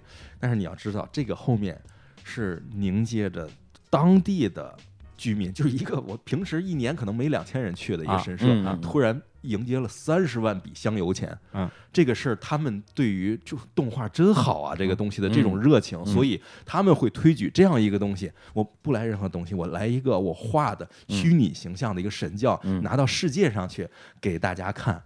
我们展示我们的城市生活主题，嗯这样的一个东西，就是这后面是有故事的，有文化的。是，对我还记得我人生之中啊，第一次买这个手办，哦。应该买的就是《幸运星》里边这个这个呃中镜乌哎，对，中镜中司嗯。哦两姐妹妹的。哎哦，都买了。巫女装，哎，哦。现在还在我们家呢。哦。啊，然后人生买的第二次手办就是梁宫春日穿着透女郎弹吉他，哦，手办，哎呀啊，那时候这这特别喜欢这两部作品。啊，对，而且幸运星当时还有一个，就是我这样的不算那么阴的动画迷都知道的一个事件，就是换监督事件啊好像就都被讨论，因为那时候我密集的买一些市面上的这个动漫杂志嘛，动漫范啊，二十四格啊，是啊这不是谁做的这不是谁做的，害我不浅，把把我宅化了，对啊，然后就就谁卖的？也不是谁卖我 我卖的，对，然后就看这里边的一些恩怨啊，啊，这这这这风波呀，嗯这当时山本宽他到底他干嘛了？被赶出去了？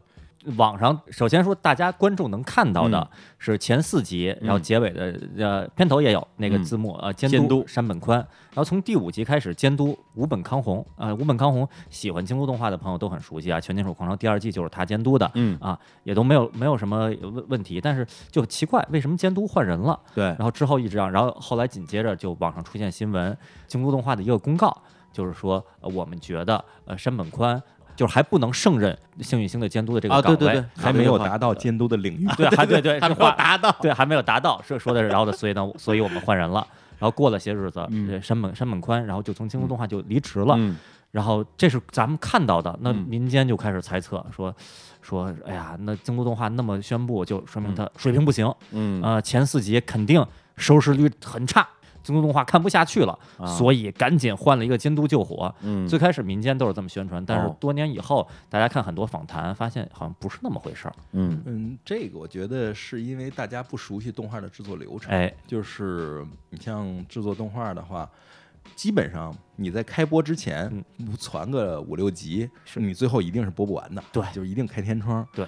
而像山本宽这种，他已经是以导演身份参与的嗯话，那他一定是所有的前期工作他都做了。对，嗯据我了解的话，山本宽在被降板，就是在被就是从监督位子换下来之前，他已经完成了前面二十集的所有的工作。二十集，嗯对，然后呢？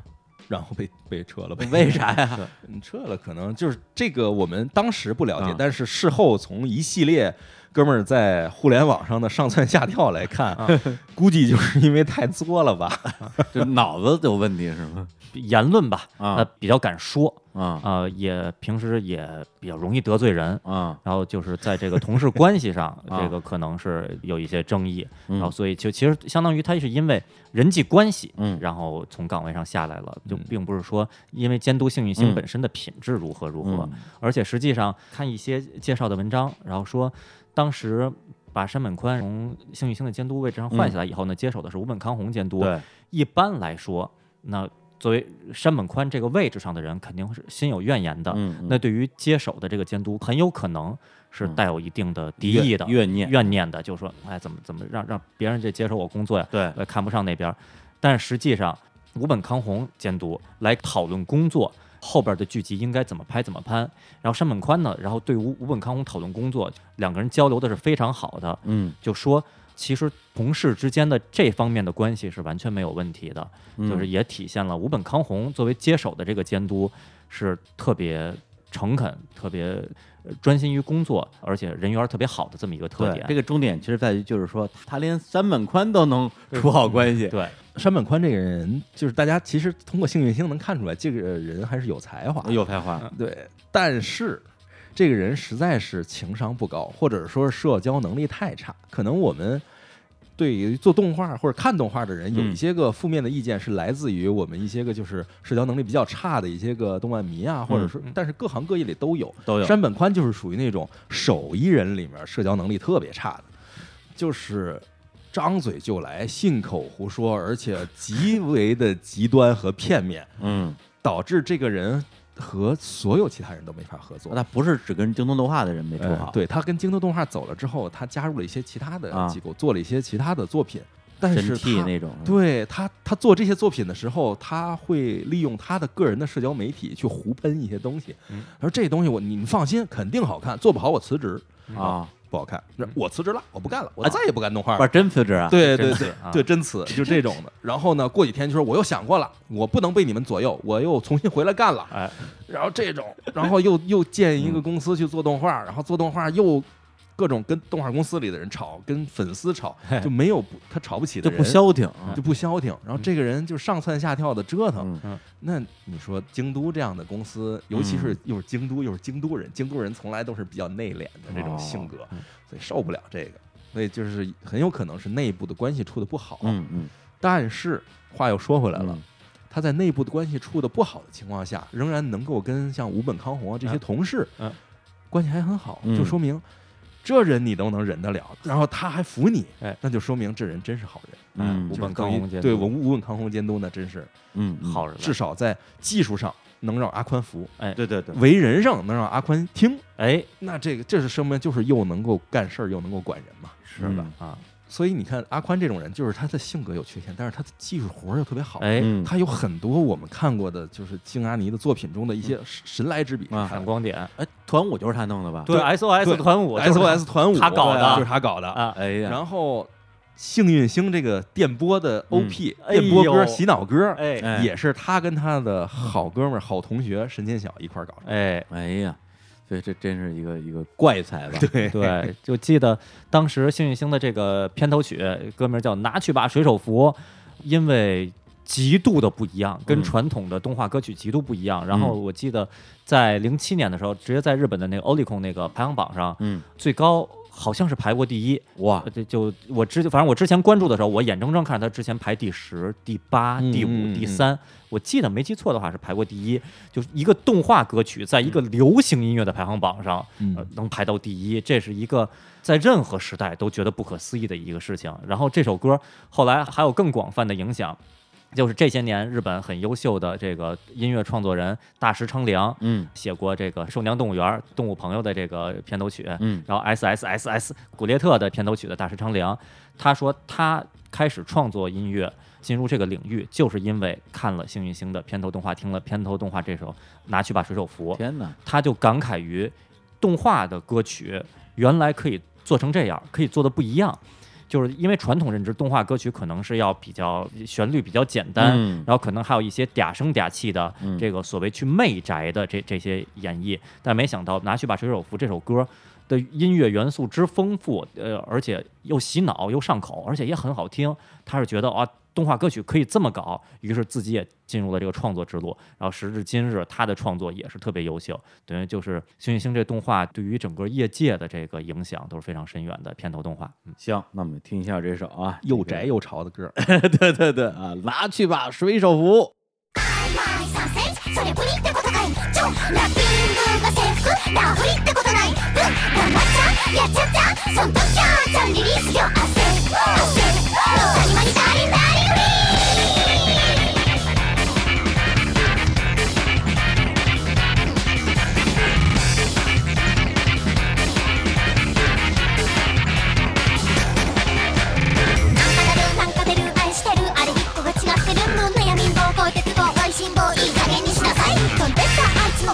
もモテる体っていわゆる普通の女の子。驚いた。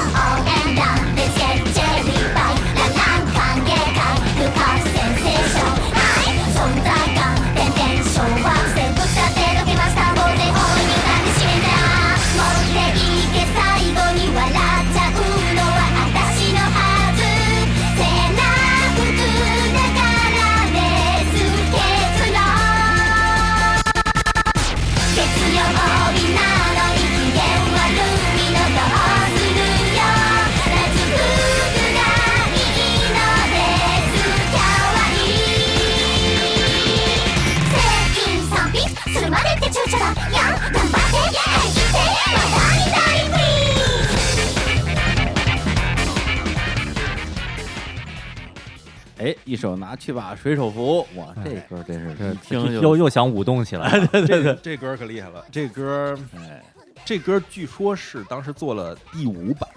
哦。才做出这首歌来，前四版其实都不行，所以不要老喷什么你甲方让你改多少版，连这歌都是神前小、嗯，山本宽，然后田雅贵，然后加上尼西尼西 Ken 一帮人哎做到第五版才做出来。啊。然后这版出来之后，当时那个小川的 producer 啊，那个齐藤吧，直接啊当时说：“我操，这这 太厉害了，这歌绝对火。啊。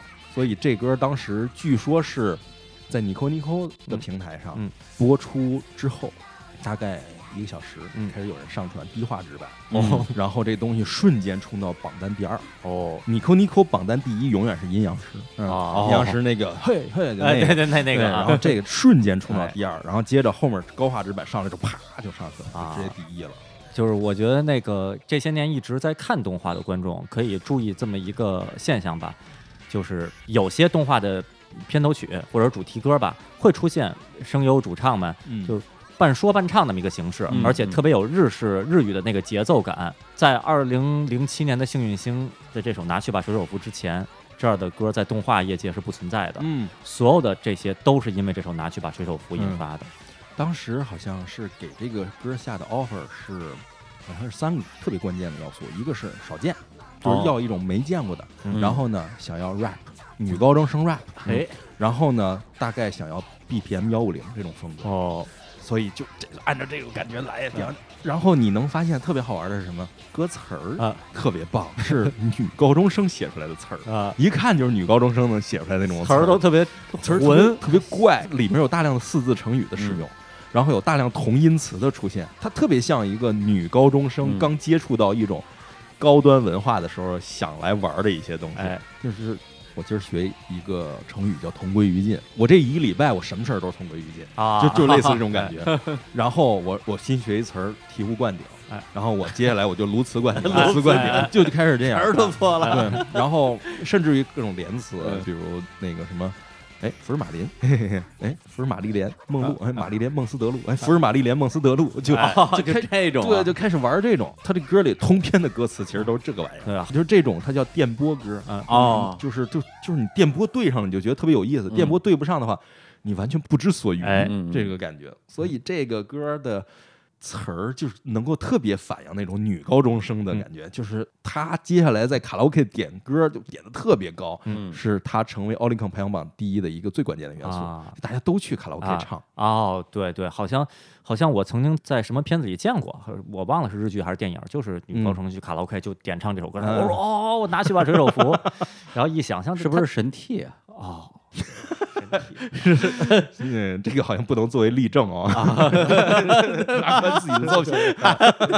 自 自自己的阿宽自己的作品，对 没事没事。啊，对，反正这段儿我觉得特别上口。当时我记得小伙子也跟我感慨啊，说前面那是个什么调儿啊？噔噔噔噔噔噔噔噔噔噔噔什么的，就说说这这不这这是他是在唱还是在说吗对，这一歌嘛，就那嗯让我们第一次意识到了这个日式 rap，或者说这种这种女学生的这种 rap 是嗯多么有趣的一种存在。行，那在幸运星啊，就是因为它是二零零七年的作品，应该说那几年京东动画的这真的是巅峰时期啊，因为连着《凉宫春日》《幸运星》，同时他们这个啊给个催泪三部曲，哎这 K 社啊就是艾尔卡嫩克兰纳的啊。也是连续推出啊。而且就是口碑都特别好，是二零零六年的，就在凉宫之后出的 Canon，然后嗯二零零七年幸运星之后出的 Kalena 的，这两个都是 K 社三部曲。刚才介绍的艾尔之后的另外两部、嗯。这个催泪的作品。啊，Canon 当时呃我看的时候也是，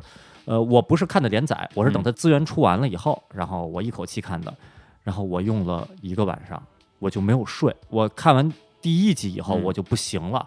一是觉得画面哇精美，二是觉得这叙事流畅，嗯。而且真是感动。看到第一段故事，第三集还是第四集，小狐狸那故事的时候，嗯。我一大老爷们儿，就嗯虽然是距离现在十几年前，但是因为我岁数比较大嘛，哎当时就已经很老了 哎，就觉得就有点忍不住要忍不住了，要哭。嗯我就在自己房间里，嗯。然后就觉也没人看着，啊就嗯就就觉得哎呀，这眼泪在那眼眶里打转，就看到这种程度了。嗯这是这是开弄催泪，然后本来就是催泪三部曲嘛，对，然后那个二零零七年 Kalena 的啊，当时当时那个上班儿在办公室坐着，就周围还有同事呢，啊我就就有点有点不行，就哎呀，就要在办公室哭出来了。这个哎当当时可能有人会说，你为什么在办公室看克莱纳的啊啊？你不干办公室不应该上班吗？啊啊，这个就不要深究了 啊，反反正就就当时就啊，这个闲暇之余在办公室闲暇之余己给自己带梗，对对闲暇之余在那看啊，那时候还没有到那个某视频网站工作，还没在还没在视频网站呢，啊啊啊还在别别的单位呢。然后闲暇之余在那看啊，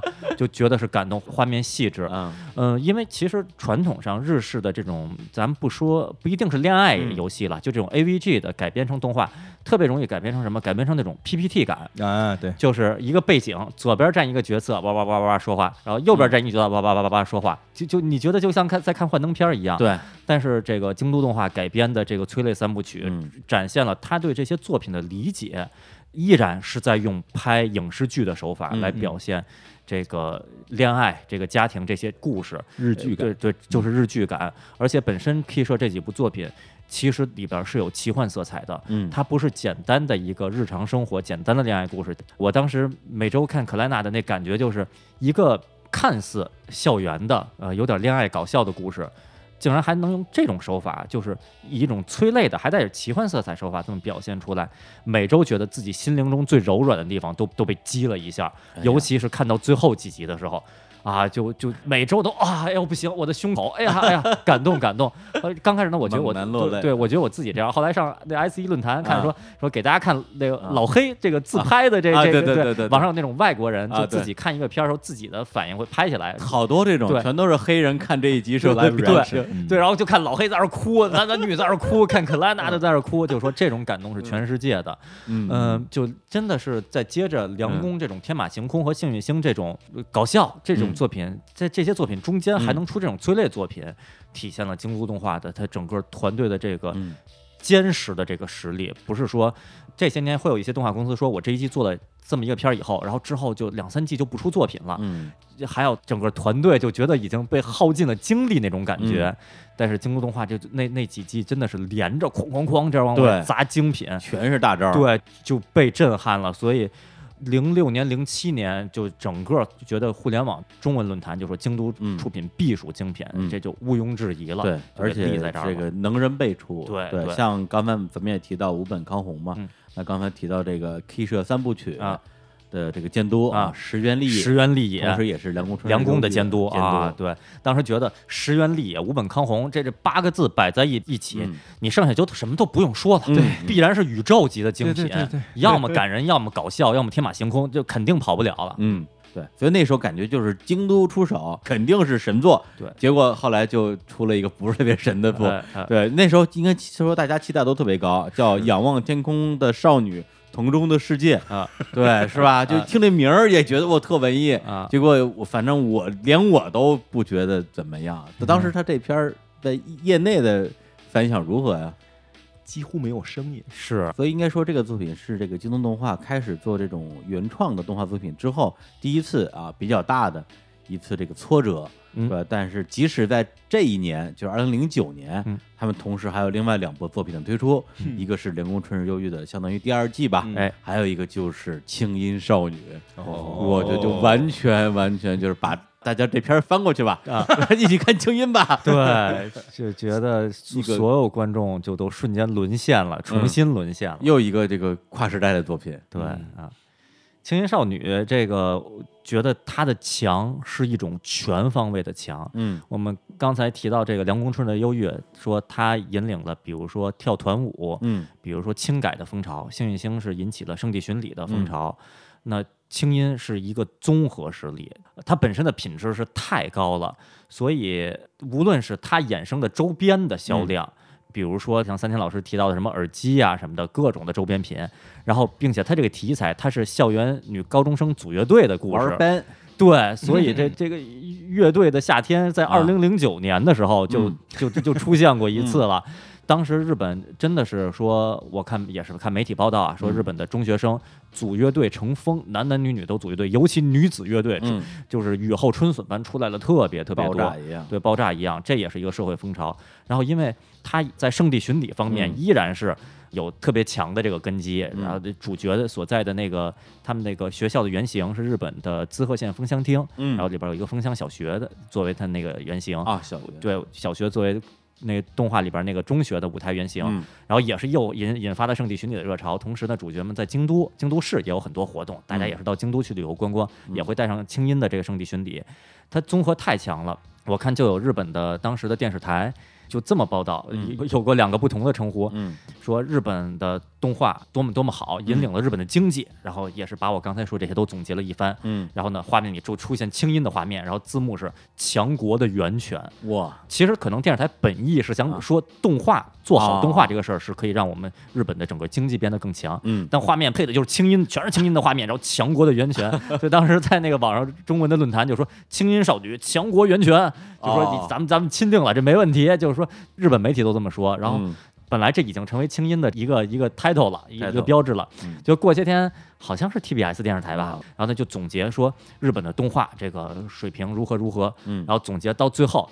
就是把青音少女放在一个金字塔尖儿的位置，边上字幕写的是什么“新时代的金字塔”，哦，然后就说这青音少女水平已经成为这个动画领域的金字塔的水平了，而且嗯是新时代的金字塔，就再次给予肯定。这导致中文的当时我在嗯 S 一论坛，大家就产生这个犹豫了，说咱们应该管它叫新时代金字塔，还是叫强国源泉呀？它的名头太多了，因为它水平太高，引起的社会反响太广泛了。那那几年。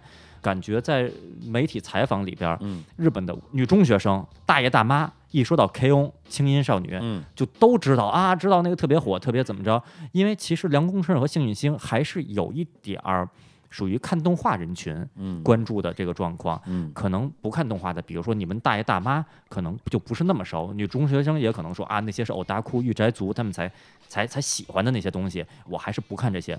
但到了青音少女为止，感觉真的好像是每一个人都在看、都在关注的这个程度了。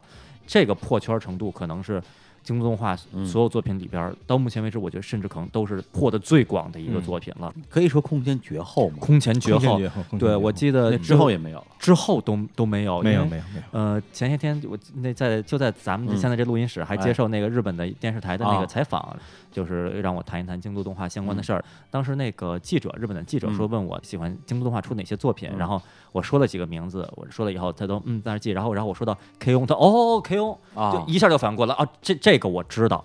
还有我看那个前些天有有一位听众给我，他当时在那在日本旅游，给我寄了日本的读卖新闻报纸，就介绍京都这次这个遇袭事件的那新闻头版头条。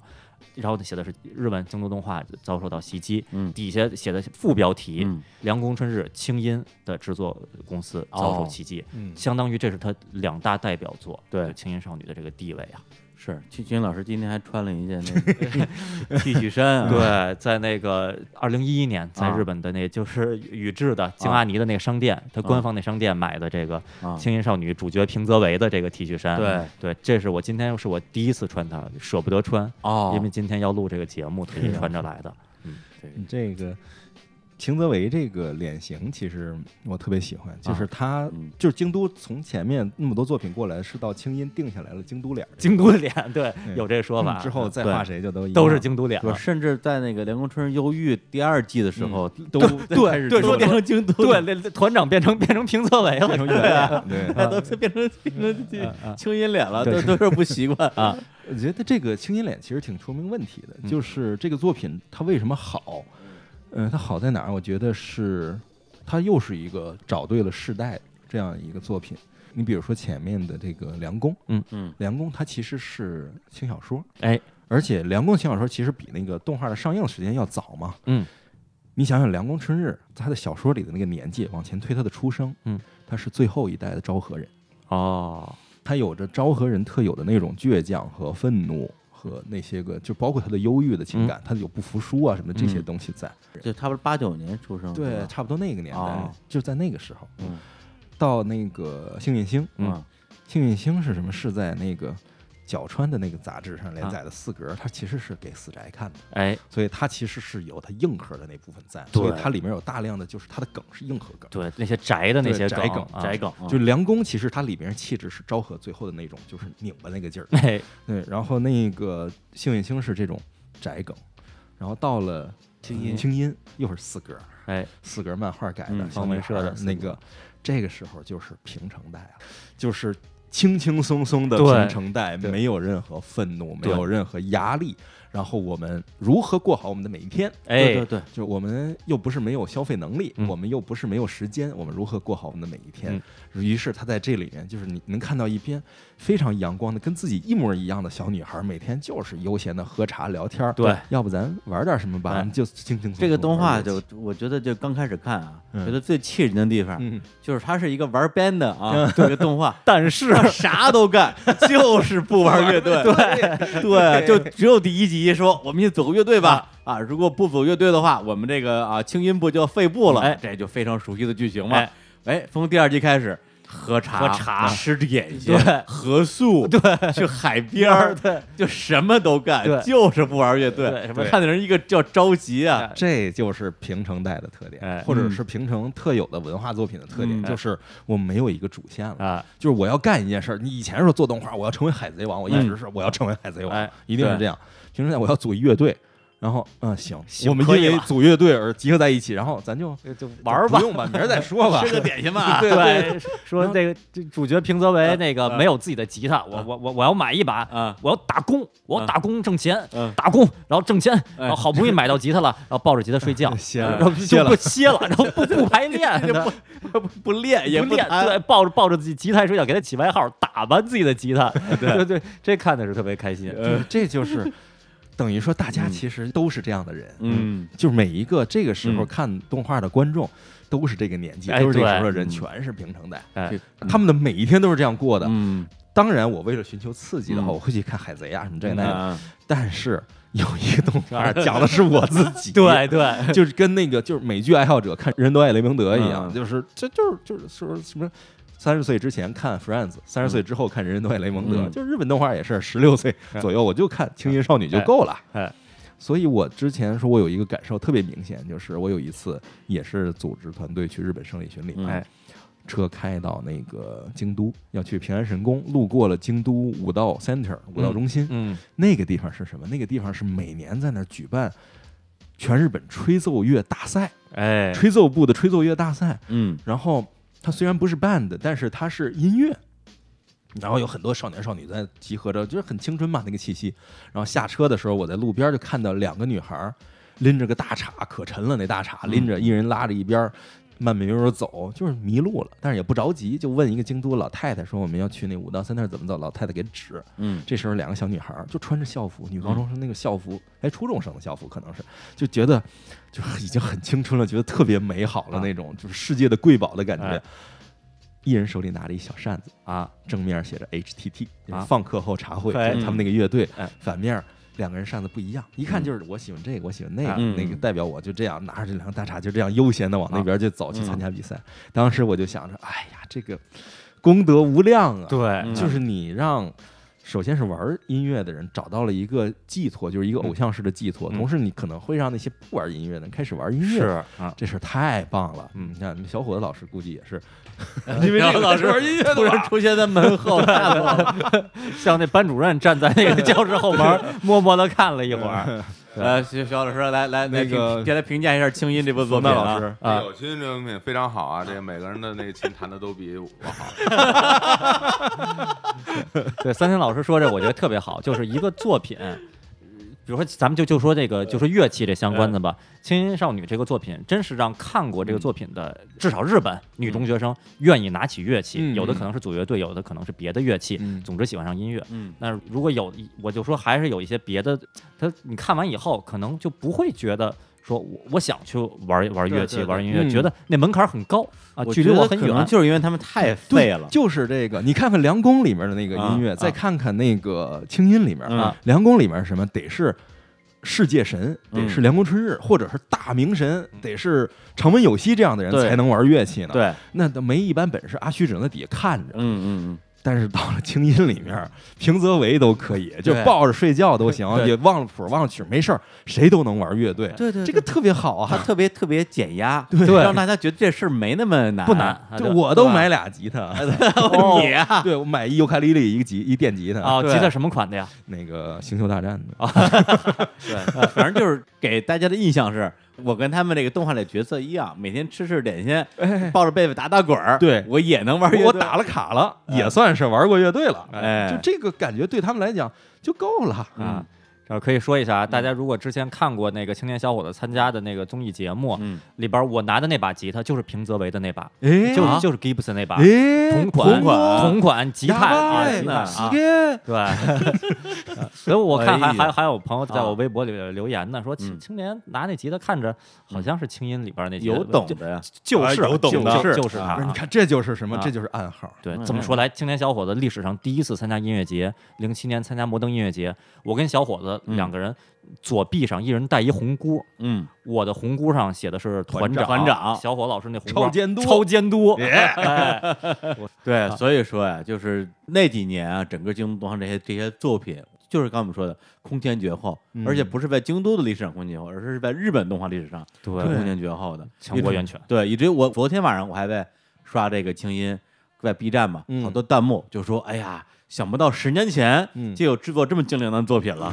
我想说的是，这十年之间也没有这么精良的，对它就是最精良的了。对，你要说制作精良，真的是，因为这是一个音乐题材作品，嗯大家其实对他的音乐是有期待的。是真的，我之前的没有想过他的就是第一季第一集的嗯。片尾曲嗯，那么炸。哎，我当时想的就是它应该是一个片尾曲，对对对对就是动画的一个就是结果这 Don't Say Lazy 一来，我觉得比 God Knows 炸呀这事儿，而且制作确实比那个精良，哎。对以 MV 的形式对来制作，不再是 live 了，对。是个 MV 了，它对，不是青音 live 所有嗯 ED 都是 MV，对。剧场版 ED 全是 MV，有自己独特造型的。这个太带劲儿了，这个就这种演出就一下把那个这个秋山绫哎一下就推到了一个前所未有的高度。对对对对，就马上就圈粉了。对对然后对有点他异地的那那那个那个造型，那个小礼帽，然后哎呀那个那个长袜，那个大眼睛，左看一眼，右看一眼，对左对左左性格跟剧中是不一样的。对对对对对然后那那那个鞋，然后我看贴吧里还有什么有一个贴吧叫什么秋山绫舔足协会什么的，就是说，因为他那个造型太诱人了。哎对，然后因就是因为这个造成什么？后面他戴了一耳机，那耳机嗯是几乎停产的一款耳机，嗯用拥有的人很少，也嗯推不动嗯。哗哗哗就开始一帮阿宅就开始买这个，嗯买了你也推不动，就搁家摆着。推不动，不是？刚小伙老师在沙发上笑嘲笑咱们三个肥宅，说起修山岭就开始，盘踞在那儿的一个老黎还笑我们，哎呀，这就是这三个老宅一直发出非常奇各种奇怪的奇怪的笑声。非常有有有感染力的呀！大家是是不是都都已经感受到我们我？觉得大家这个时候应该也都很嗨了。对啊大家虽然不知道我们说那些人他他他都是谁，长什么样，但你能能感受到我们那心情，对对啊，我真我因为我平时听谈也好，结婚也好，都是我是在车里听的多。嗯，一般听到这种的时候，我就会很肆无忌惮，因为车里是我自己的空间，哦，对对，我就会那种大笑。哎呀，这这清音真是真是好作品，好作品对，而且是两季嘛，就是零九和一一零，哎啊，连续两季，对啊，大家这个没哎看过的一定要看一看。我觉得青音，我要补充一点，就是从我从制片人的角度和技术的角度上来讲，我觉得他把一个他的一个长处在第二季的时候放大了。对对对，就是就是刚才我其实说了，他擅长的是用其他的元素往里放信息量，用其他的要素去讲故事。然后第二季的时候，他做到了极致。我们以前讲过那个宫崎骏的动画里面，就是每个人都有一条自己的线，嗯，就是我在拍主角 A 的时候，主角 B 其实在忙自己的事儿，然后在他们嗯汇合的时候，你就知道他 B 的那件事儿已经忙完了，他们再往前推进，这这个节奏会很快，很有这种密度感。嗯青音第二季的时候，他们全班的所有的人，每个人是独立的一张脸，独立的一个名字，独立的一套世界线，哎独立的一套人物关系。哎，你在看主人公的时候，如果你再看一遍看背后的话，谁嗯跟谁相好，谁家往哪边去，谁在干什么，甚至谁哪天不舒服，这要穿运动服而不能穿裙子，这全有啊。啊，构建了一个世界，对太细了，就甚至我当时就是我在杂志上做了一个专题，就是我当时发现这点，我说我试着测算一下，最后我算出来了，就是这个班每个人的名字是什么，每个人坐在哪儿，他们班座位表我能算出来。哦，就是在没有就是只在看动画，我就已经把他们班的座位已经排好了，嗯就说明他在故意的示范给我这个信息，然后把我接住了。嗯，我觉得这个太棒了，就等于他这个是不是一个人的故事，是整个世界在演一个事儿。嗯，就整个这个故事的舞台自己在演，哎只是通过主人公窗口让你看到了一点点而已，哎冰山一角。，对，哎呀，这个事儿就厉害了，厉害了，厉害了。嗯，不是说到这儿，我实在忍不住，我嗯觉得咱们放一下，放一下这个这个清音，清音第一季的这个异地。地，哎哎，哇，这这这嗯。太太太带劲了对对劲了啊，对每次日本那些哎各种动画主题的那些那啊。个拼盘演唱会里边嗯，一到都只要有东西 lazy 的时候，嗯全场就就人就炸呀，就跳起来对对，就嗯整个顶棚都要被掀起来的嗯感觉。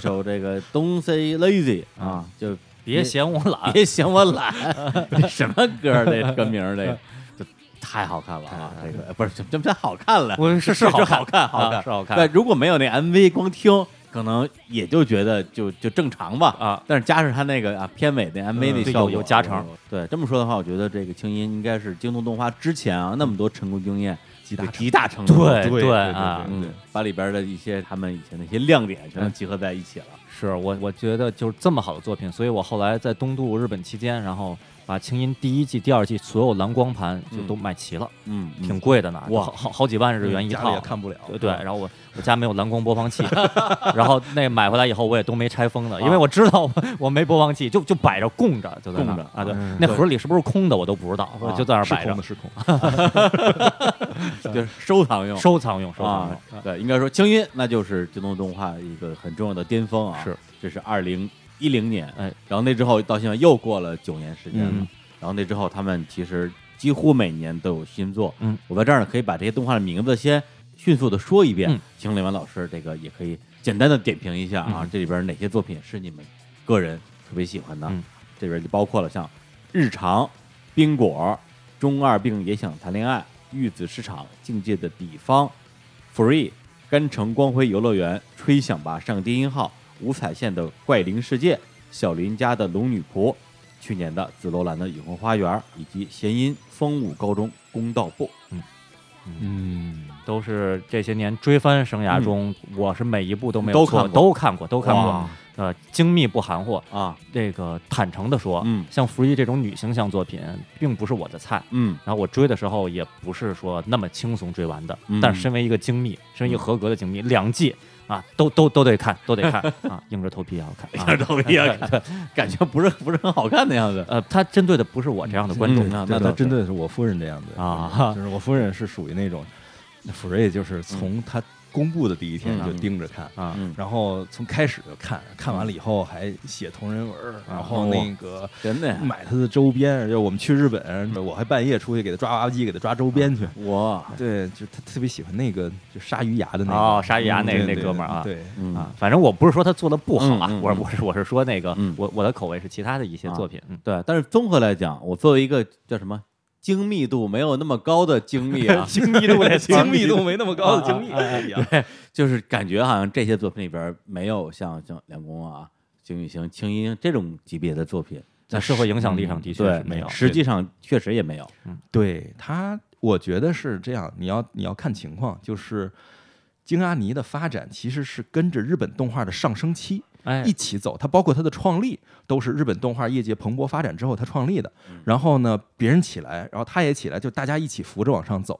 甚至于到梁公的那个时候，他起来是那年还有鲁鲁修呢，哎，哦就是就是大炸裂的那个对时候。对对对是，然后到后面，以至于到比如说二零零九年的那个青音、嗯之后的青音二和青音电影，嗯它赶上了是包括那个三幺幺大地震，嗯地震完了之后，它的电影如如期上映，哎然后给大家带来了很大的鼓舞和是慰藉，就这样的东西。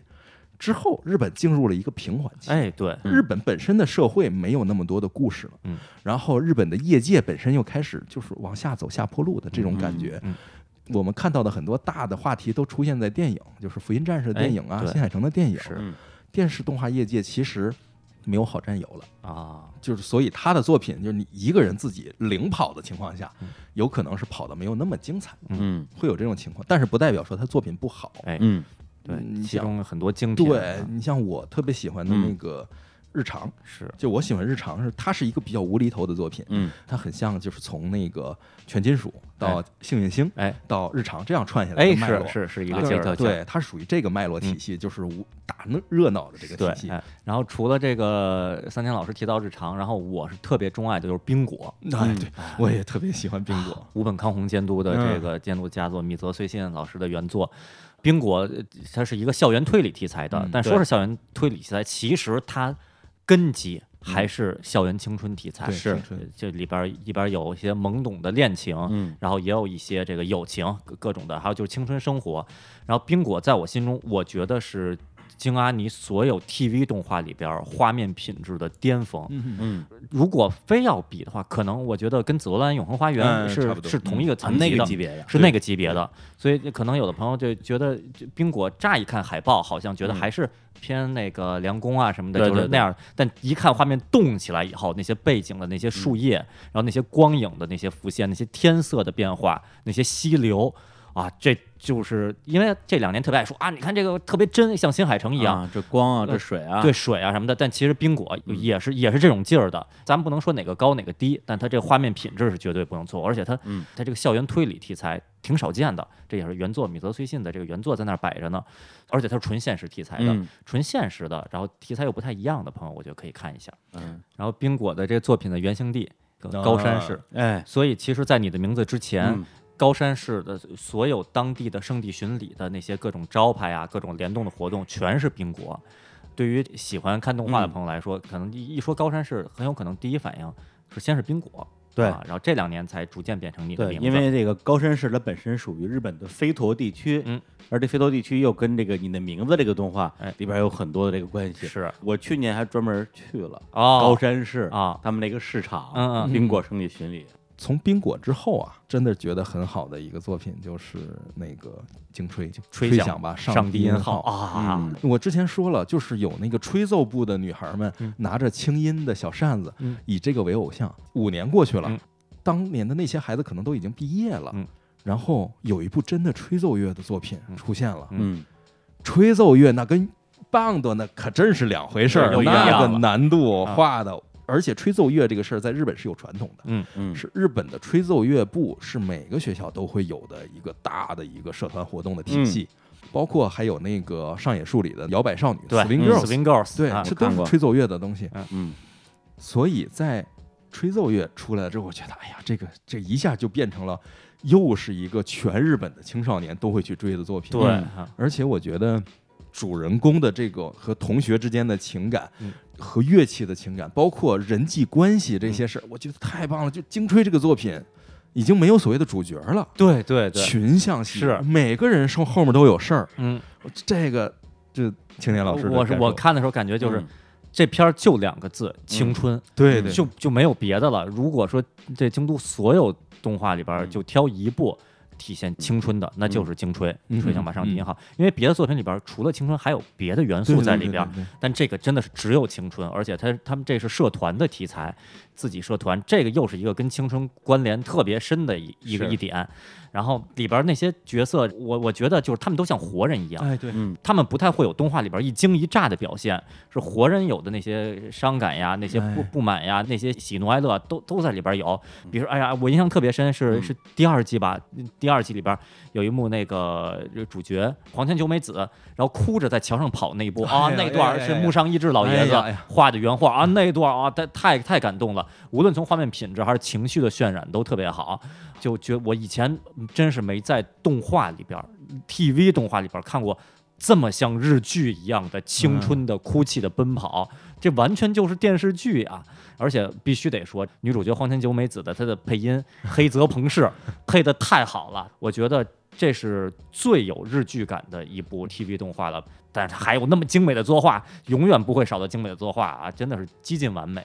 你像我特别喜欢的是她有一个红头发，呃，就是那个学姐，学姐啊，那个那个学姐就是有长得有点像小圆儿里那个是是是红头发那个就是是对对对那个学姐一开始是在吹，也在社团里，然后被坑了，对对，被坑了，然后就放弃了，放弃了之后，但是又觉得这个事儿其实自己还是挺想参与的，但是又抹不开面子，不想参与，对就这种情绪的调动，然后包括大量的空镜给到对对对对给到这样的东西，就是我感觉 北野武的电影，对对对对，有这这个种感感觉对啊、这是石原丽也监督拍的啊，真是大师出手，就是不一样。你像《凉宫春日》也是石原丽也，对就是对他拍的东西都像电影，嗯，都像实拍，嗯对对对，他这种就是他有音乐性，有动画性，有还有实拍感，哎，这个都融合在一起了。嗯包括他的那个有一场是在京都车站，哎，京都车站大楼梯前大楼梯前面啊场演奏，那个因为京都车站是。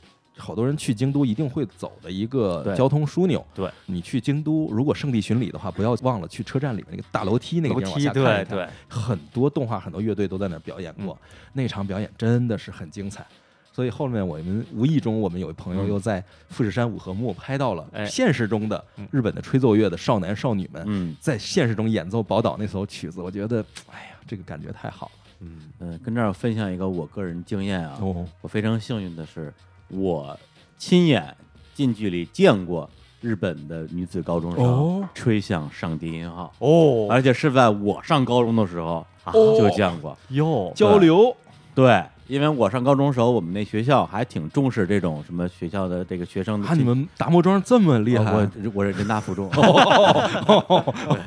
我们学校有一个自己的这学生的管弦乐团，哦，然后当时我喜欢的一个女生是管弦乐团里边儿好像是拉小提琴的吧，然后的他就经常邀请我去看他们的排练，然后有一次他们呢就跟日本的一个女子高中有一个交流演出，就在海淀剧院哦 啊，然后应该是九六九七年的时候，他就给了我一张票，说你也来看吧，我就去了。去了之后发现分成上下半场嘛，上半场就是我们学校的那个管弦乐团在那演奏，全都是一些世界名曲啊嗯。啊，就是这些曲名我不记得，就嗯。就是反正就是贝多芬那种，哎。咚咚咚咚，啊啊。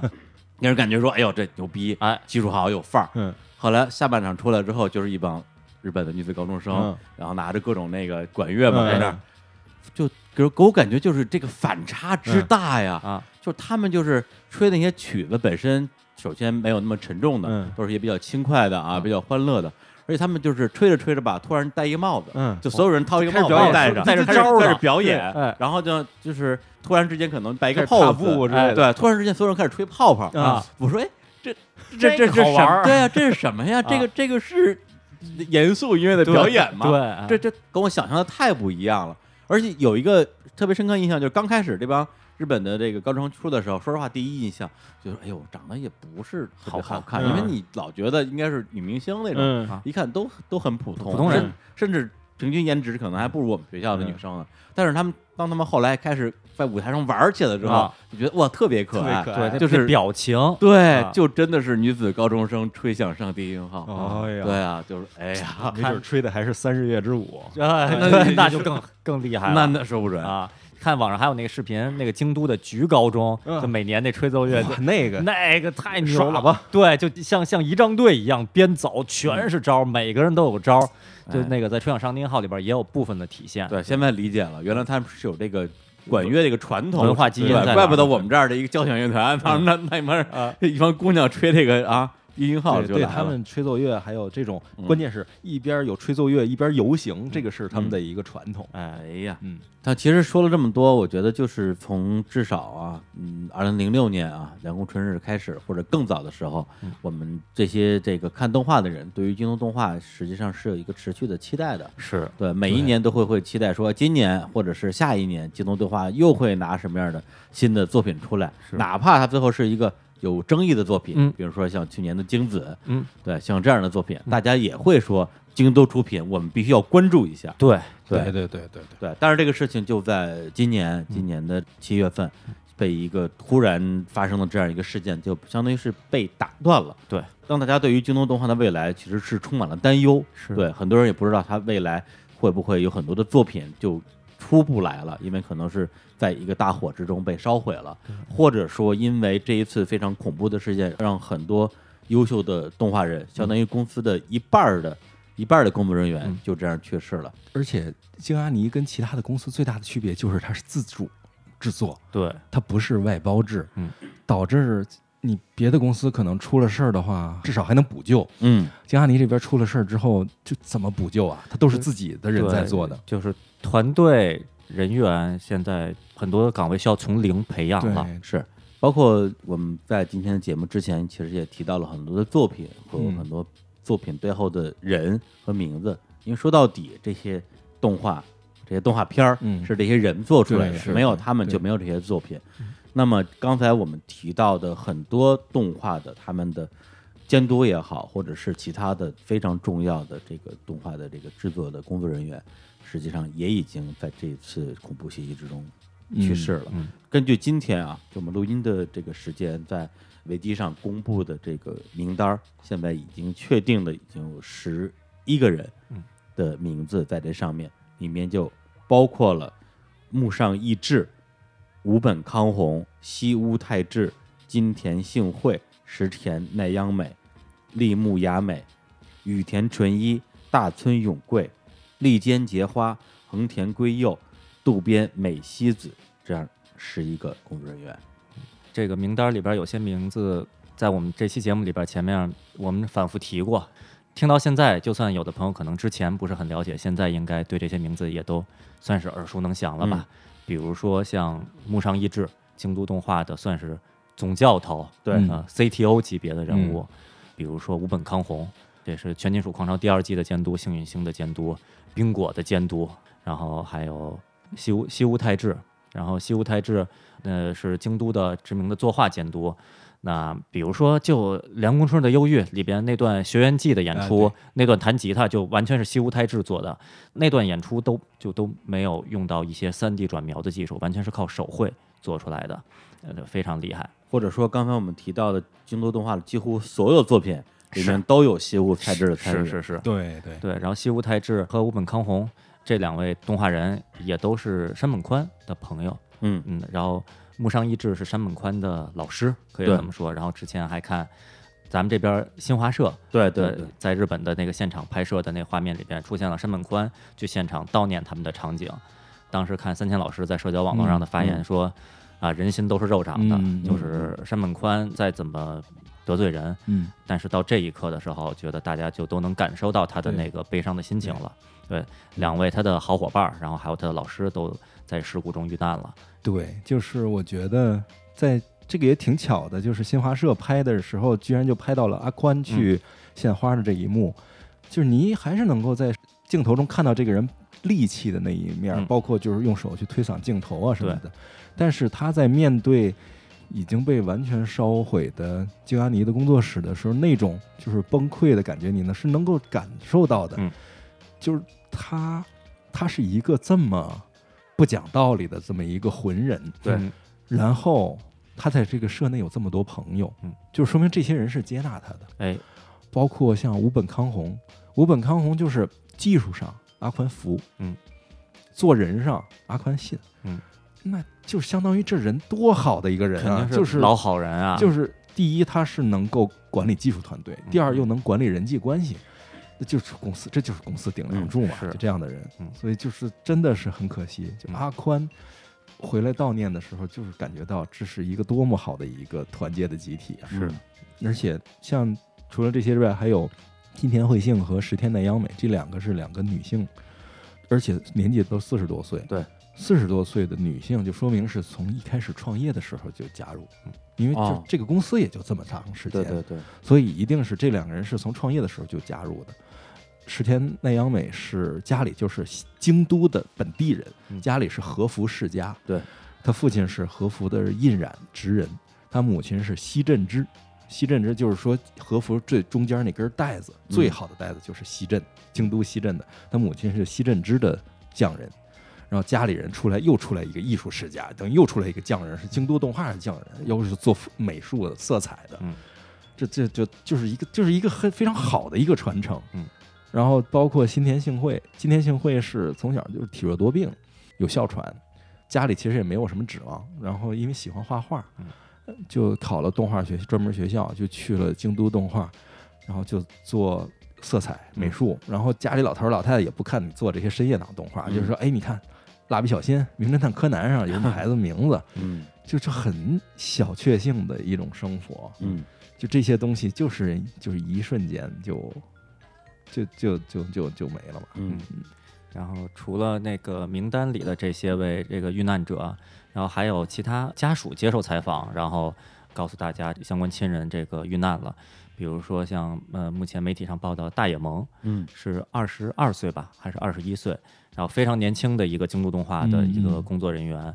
他之前就是一心向往着能加入京都动画的团队，然，后因为他喜欢 free 啊，对，然后还画了很多同人的作品，然后都画的很好，在学生时代，嗯然后接受相关的专业的技术的培训，一毕业就加入了京都动画，算是实现了梦想。嗯然后他跟家人的这个联系中，之前还说之后就期待自己的名字能出现在片尾工作人员的这个字幕里边。嗯然后实际上在不久之前上映的那个 Free 的剧场版里边，嗯片尾字幕里边是有他的名字的。对对，但是这是他的名字最后一次出现了。对，就是就是京都它的特点是什么呢？就是它能够，首先是你想从事动画，我这儿会收容你，然后教你动画技术，咱们安安静静的做动画。就像大野萌啊，像金田惠幸这些人，他同时也会让那些就像阿宽这样的人，嗯阿宽是他在京都做的动画特别好，嗯他离开京都做的动画就特别差。嗯就是他，我给你一个这样的环境，让你成为一个大师，嗯成为一个顶天立地人，但是是我这公司所有人一起努力帮助你的。他的这次遇难的年轻人里有一个叫大村永贵，大村永贵的一个年轻人，只有二十三岁，特别年轻，这就等于大一刚毕业嘛嗯，相当于这个年纪，呃，不是大学刚毕业。他实际上是他在大学里面的时候，他的画的东西非常好，他接连得过二科奖，然后还有一些其他的奖，然后他的作品之前作为二科奖的获奖作品，在东京国立美术馆展出，就是他画那个幅画，想象力极为丰富。这样的人只有二十三岁，嗯，这就是什么意思？这就是当年的宫崎骏，嗯当年的新海诚，就是这样的人。嗯当年的安野秀明，就这样的人。然后这样的人，他其实是有无限可能性的，是而且他又很好的，他在京都，他含着金钥匙进入了这个行业。他在京都动画里面，他等于未来的路也铺好了，是就是等于说组织能够带着你往前走，你好了，也能带着公司往上走，嗯就折了。嗯就折在这这一瞬间，就就等于这个，就是他把这些个，就像武本也好，那个木上也好，它代表着整个日本动画行业的历史。嗯嗯嗯他这一把火把这个历史烧没了。嗯，然后还有像大野萌、大村永贵这样，它代表着未来，未来也烧没了。嗯，是。对，所以张青老师之前那篇文章的那个标题就叫做“被烧毁的是日本动画的过去和未来呃”。对对，觉得这就这场灾难吧，我觉得是是人类文明史的一场灾难。嗯对对对这么不是简单的说一个动画动画公司怎么着了？对，我觉得他这他这不算是叫灾难。什么叫灾难？三幺幺叫灾难。啊，对，嗯这个就是文明的一种倒退，对就是一种落后的东西去破坏先进的东西，嗯嗯就是野蛮的东西去破害文明的东西。对，它就是它就是文明的倒退。嗯然后，另外呢，就是在我们录制这期节目的时候啊，就是在这个京都动画综合案的这样一个事件里面，已经公布身份的死者已经有十一人。然后就在呃我们这个节目刚刚录完之后，嗯啊，实际上是在八月二十七号的时候，日本的这个京都府警方公布了。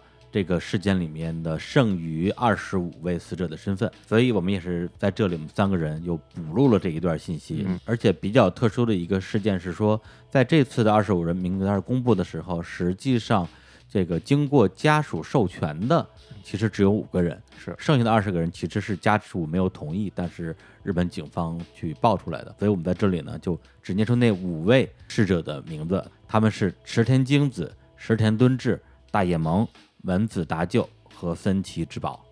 哎，这个名单里边最让我们感到意外的，其实是就是池田京子。嗯、池田京子是京都动画的这个作画监督，然后董事之一，京都动画四嗯位董事之一。嗯，他最大的成就就是《凉宫春日的忧郁》的动画的人设。角色设定就是大家这些年都比较爱说说京都脸，其实京都脸说的往往是指清音脸，对清音脸就是枯口优纪子设定的。那在清音脸出现之前，大家说的京都脸其实就是凉宫脸。我们那么喜欢凉宫春日的忧郁，其实嗯不可否认的一点就是他的这个角色的造型实在是太深入人心了。是，池田京子一开始在就是在这次出现这个事故以后，呃，网上最开始的传言是说他是没事儿的。呃，有从 Twitter 上面说有他的这个朋友说嗯池田京子确认目前是这个安好，所以一开始大家在这方面算是相对吧这个松了一口气。对，结果那天新闻一出来，然后这个新公布的名单里边有池田京子，那一刻觉得哇，不敢相信这个就就是这这这事儿怎么怎么怎么能是这样的呢？对，而且。而且很年轻，今年只有四十四岁。是，嗯嗯嗯，池田京子他的就可能很多的观众啊对他的了解没有我们感触这么深嗯。他是从特别特别早的时候就开始在京都里工作的，就是犬夜叉那个时代，是，等于说他是在京都还没有以独立原创动画的方式进入我们视野，还没有开始。在这个领域扬旗的时候，他就已经是顶梁柱了，是，已经在就是带着京都的队伍做犬夜叉了。嗯，所以在日本的很多媒体在公布的时候说的是呢，是做了呃凉宫春日和犬夜叉的京都动画这个公司怎么怎么样了，嗯。他的影响是非常大的，所以他也是就四位董事之一嘛。嗯嗯，包括他能够把梁工就是一动杂音的这种，呃，比较低龄化的这种哎轻小说的插画画的偏现实主义色彩，哎，呃，偏就是让人觉得这个故事更真实，也因此就会显得更荒诞。就这样的这种画风，他通过画风就能呈现，通过人设就能呈现出这种感觉来。或者说我们在京都动画里看到的，有一些的风画风风格是那种偏愉快的，嗯。有一些画风是偏忧郁的，对，偏忧郁的这种气质、这种风格，其实是石田京子这一派的人的风格，所以这个事情也很，就是因为我很喜欢京都的作品中这种乡愁的气氛，嗯。所以对于我来讲，这个事儿是一个，就是嗯，哎，就就就无法描述的一个东西。是。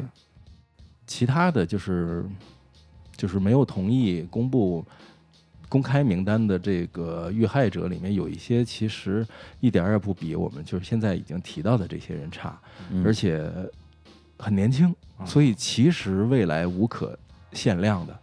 有一些就年纪比较大的来讲，是制作背景，还有一些细节，甚至是画小道具。哦就是尤其我们看清音和呃京吹的时候，这两个是小道具非常多的。它的好看的地方就在于它把非人的部分也画得栩栩如生，就是用乐器本身，甚至用用管弦乐器的那种光、那种色彩去投入了演技，等于好像。呃，长号、幽风号有了自己的人格，有了情感，就是赋予一些没有生命的东西以生命。但是就这样的人也都去世了，我就觉得从整体上来讲，这是一个很大的损失。嗯。是，而且就从咱们呃上礼拜录完这期节目之后，嗯。我回去就是把《凉宫春日的忧郁》嗯啊整个的一个一个呃大季啊，嗯。二十多集，然后除了那个漫无止境的八月之外，其他的都完整看了一遍，嗯然后把《凉宫春日的消失》那个嗯。剧场版也给看了。啊，真的是，哎呀，心中感慨万千，就是心情跟当年看的时候会有很大的不同。嗯。一个是因为发生这样的事件，一个是这次是开着弹幕看的嘛。嗯因为我想当年，那真是整整十年前，嗯对，那个时候就是一个人坐着地铁，每天从四惠东的五道口上下班，拿着我的 MP 四。艾诺的 MP 四四点三寸屏幕的，很孤独的沉浸在一个世界。这次是开着弹幕，觉得很多人跟在跟我一起去享受嗯剧情，享受人物。嗯对，特别是就看到就是那个他们的那个北高记啊，嗯就是凉宫春日那个那个代打去这个玩 band 啊、嗯。唱歌的那一段儿，真的就是那个歌的这个那个前奏一出来，直接哗一下眼泪就流出来了。嗯。其实也不知道为什么，甚至我都觉得可能跟这个这个最近的这个不幸的事件可能没有那么大的关系，哎，纯粹就是被作品嗯，被作品里的人物所打动。你也经历过事儿了嘛？是，就因为我第一次看那时候，二零零六年，那时候我二十七岁，我还我还敢说自己是个年轻人。现在你怎么怎么算，我也不是年轻人了。对，这个心境真的是完全不一样，嗯所以还真的是还是要感谢和缅怀给我们留下这么美好的作品的这些动画这些人。天才，是所以当时这事情刚出来的时候，我相信就是我们几个主播，包括很多的真正热爱动画的人的心情都是类似的，都是真的是难过的说不出话来。嗯，这也是我们要拖这么长时间才录这些节目的一个原因，也是希望能够把这些这些作品最初带给我们的那种快乐分享给大家，而不是说咱们把所有的情绪都放在这种沉重的、沉重的缅怀这里边。对，我记得前些天事件刚出的时候，每天爬那个 S 一的砖楼，嗯，其实本意是想第一时间看那个有没有什么新的消息出来，嗯是想看到尽量是不是我能再看到几条好消息，但实际上都是不好的消息越来越多。嗯嗯然后砖楼里边，我我最开始看的时候，我就觉得我本身的这个状态已经不太对了。嗯，就是自己整个人的状态不太对了，过于过于悲伤了。后来看到砖楼里边很多人都在留言说，觉得自己其实自己本身就是一个路人嘛，嗯。但是好像有点进入 PTSD 的这个嗯状态了，就是过于悲伤了。说好几天，我看很多人留言说，呃，一天上班我什么都没干，嗯然后对我有几天啊，对，然后在家里跟家人交流的时候，自己无法集中精神，心嗯。就是不能说心不在焉吧，就是就悲伤过度了，嗯然后这个没没有心力做任何事情。然后后来大家在那砖楼里边互相鼓励嘛，说也要注意调整自己的情绪，因为一嗯直沉浸在悲伤里，说说说的白一点也不是个事儿啊，对就是还是